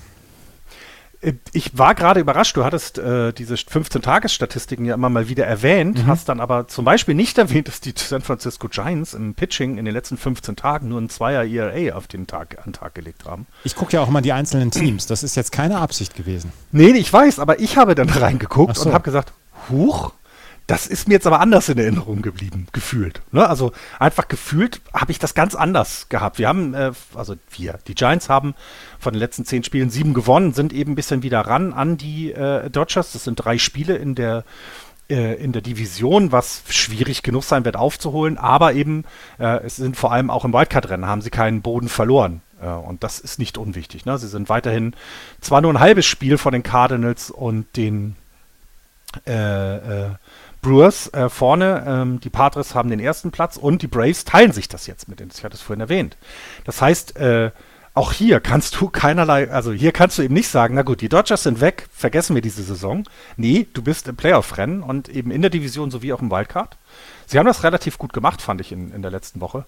Und eben überraschend stark im Pitching gewesen. Ich habe Carlos Rodons Start, habe ich glaube ich sogar ganz gesehen. Hat mir wieder sehr gut gefallen. Er hatte ein bisschen Pech bei seinen Starts, dass er äh, wenig Earned Runs abgegeben hat und die Giants aber dennoch die Spiele verloren haben. Das war so ein bisschen, ja, und äh, das Wichtigste in der letzten Woche war dann tatsächlich der Sweep gegen die Dodgers. Das hat mal wieder gut getan. Der erste seit, ich glaube, 2016 äh, enge Spiele, sehr, sehr, sehr spannende Spiele. Also auch da sieht man, auf welchem hohen Niveau sich da in der, in der, in der, in der West äh, äh, sich da angegangen wird. Ähm, ja, und es macht Spaß. Äh, es macht tatsächlich Spaß. Ähm, ich habe muss aber sagen, ich habe so ein bisschen Jock Peterson beim Baseballspielen beobachtet. Ich glaube, die hellste Kerze auf der Torte ist der nicht. Das muss, muss ich ja leider so sagen. Aber er spielt gut Baseball und das ist dann auch in Ordnung. Ähm, ja, und es ist wie immer, es überraschen äh, Spieler, äh, die du vor der Saison so nicht erwartet hast. Also, dass Est äh, Tyro Estrada äh, im Moment äh, mit 2,64 die, die, die, die Betting-Statistik anführt, das hätte vorher niemand gesagt. Ähm, also, das ist schon immer wieder spannend, was äh, Fahan Saidi und auch Gabe Kapler da aus dem Hut zaubern. Äh, wer denn immer mal wieder plötzlich da ist und Leistung bringt. Ja. Haben wir noch was? Ansonsten würde ich nämlich abschließen für heute. Genau, also du hattest die, die nö, haben wir glaube ich nicht. Die, die Diamondbacks und Rockies hattest du erwähnt. Kann man auch machen, weil sie eben ne, mit 32 Siegen in vielen Divisionen Dritter oder eben sogar den, also weit vor den anderen Teams wären. Ähm, oder auch die, die Rockies mit ihren 30 Siegen. Aber ja, dann können wir, glaube ich, den, die Sendung beschließen heute. Ein Hinweis noch in persönlicher Sache. Am Sonntag gibt es zum nächsten Mal ein äh, Spiel, was auf Sport 1 übertragen wird. Das Spiel der Minnesota Twins gegen die Colorado Rockies. Was ich kommentieren darf wieder, wie beim letzten Mal. Es wird jetzt auch in den nächsten Wochen dann mehr Spiele dann noch geben auf Sport 1, die übertragen werden. Und am Samstag darf ich, und das, darauf freue ich mich sehr, Yankees gegen die Astros kommentieren ab 19 oh, auf Sport 1. Tolle Serie. Mhm. Tolle Serie. Da, da, das, das, da, das, da wirst du, glaube ich, Spaß dran haben. Ja. Das glaube ich auch. We weiß man schon die Probables? Weiß man schon, wer gegeneinander antritt? Nee, ne? Äh, warte, das, das gucke ich jetzt aber gerade mal nach, weil ich die Scores hier aufhabe. Das gucke ich mal gerade nach. Weil Samstag, wenn du da sowas wie, wie Verlander gegen Ness gegen Nee, Samstag Hector. ist äh, to be discussed noch oder to be defined. Ah, okay. Und okay. am Sonntag gucke ich jetzt mal bei Twins gegen Rockies, ob da schon was steht. Äh, Rockies gegen Twins, nein, auch noch nicht. Okay, schade, weil das ist ja, also also, ach, ja, ich glaube, rein, das ist schon nicht schlecht, ne? Also, das, das hat was. Das ich freue mich auch. Ich freue mich auch. Ja, eigentlich ach, hier steht Javier, Javier gegen Cole, steht bei ESPN am Samstag. Ach ja, oh, das ist, ja. Äh, Cole. Also, Garrett Cole würde ich wohl. Jo, kann man, sich, kann man sich mal angucken. Ja, ja also du verpasst halt. Ah, nee, warte mal, Verlander kann das. Nee, Verlander ist das erste Spiel. Verlander, Severino, wenn es das ESPN-Spiel ist, wenn ich jetzt richtig geguckt habe.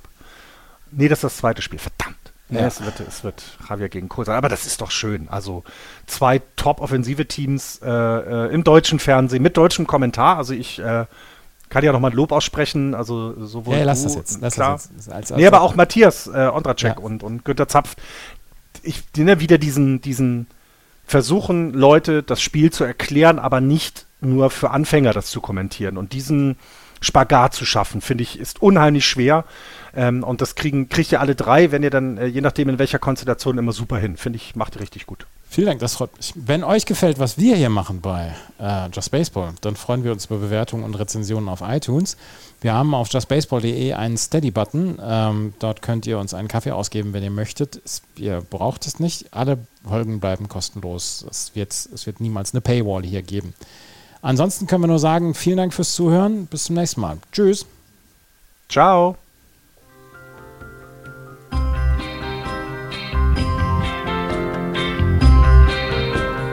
Das war Just Baseball. Ihr findet uns auf justbaseball.de, bei Facebook, bei Twitter und natürlich bei iTunes.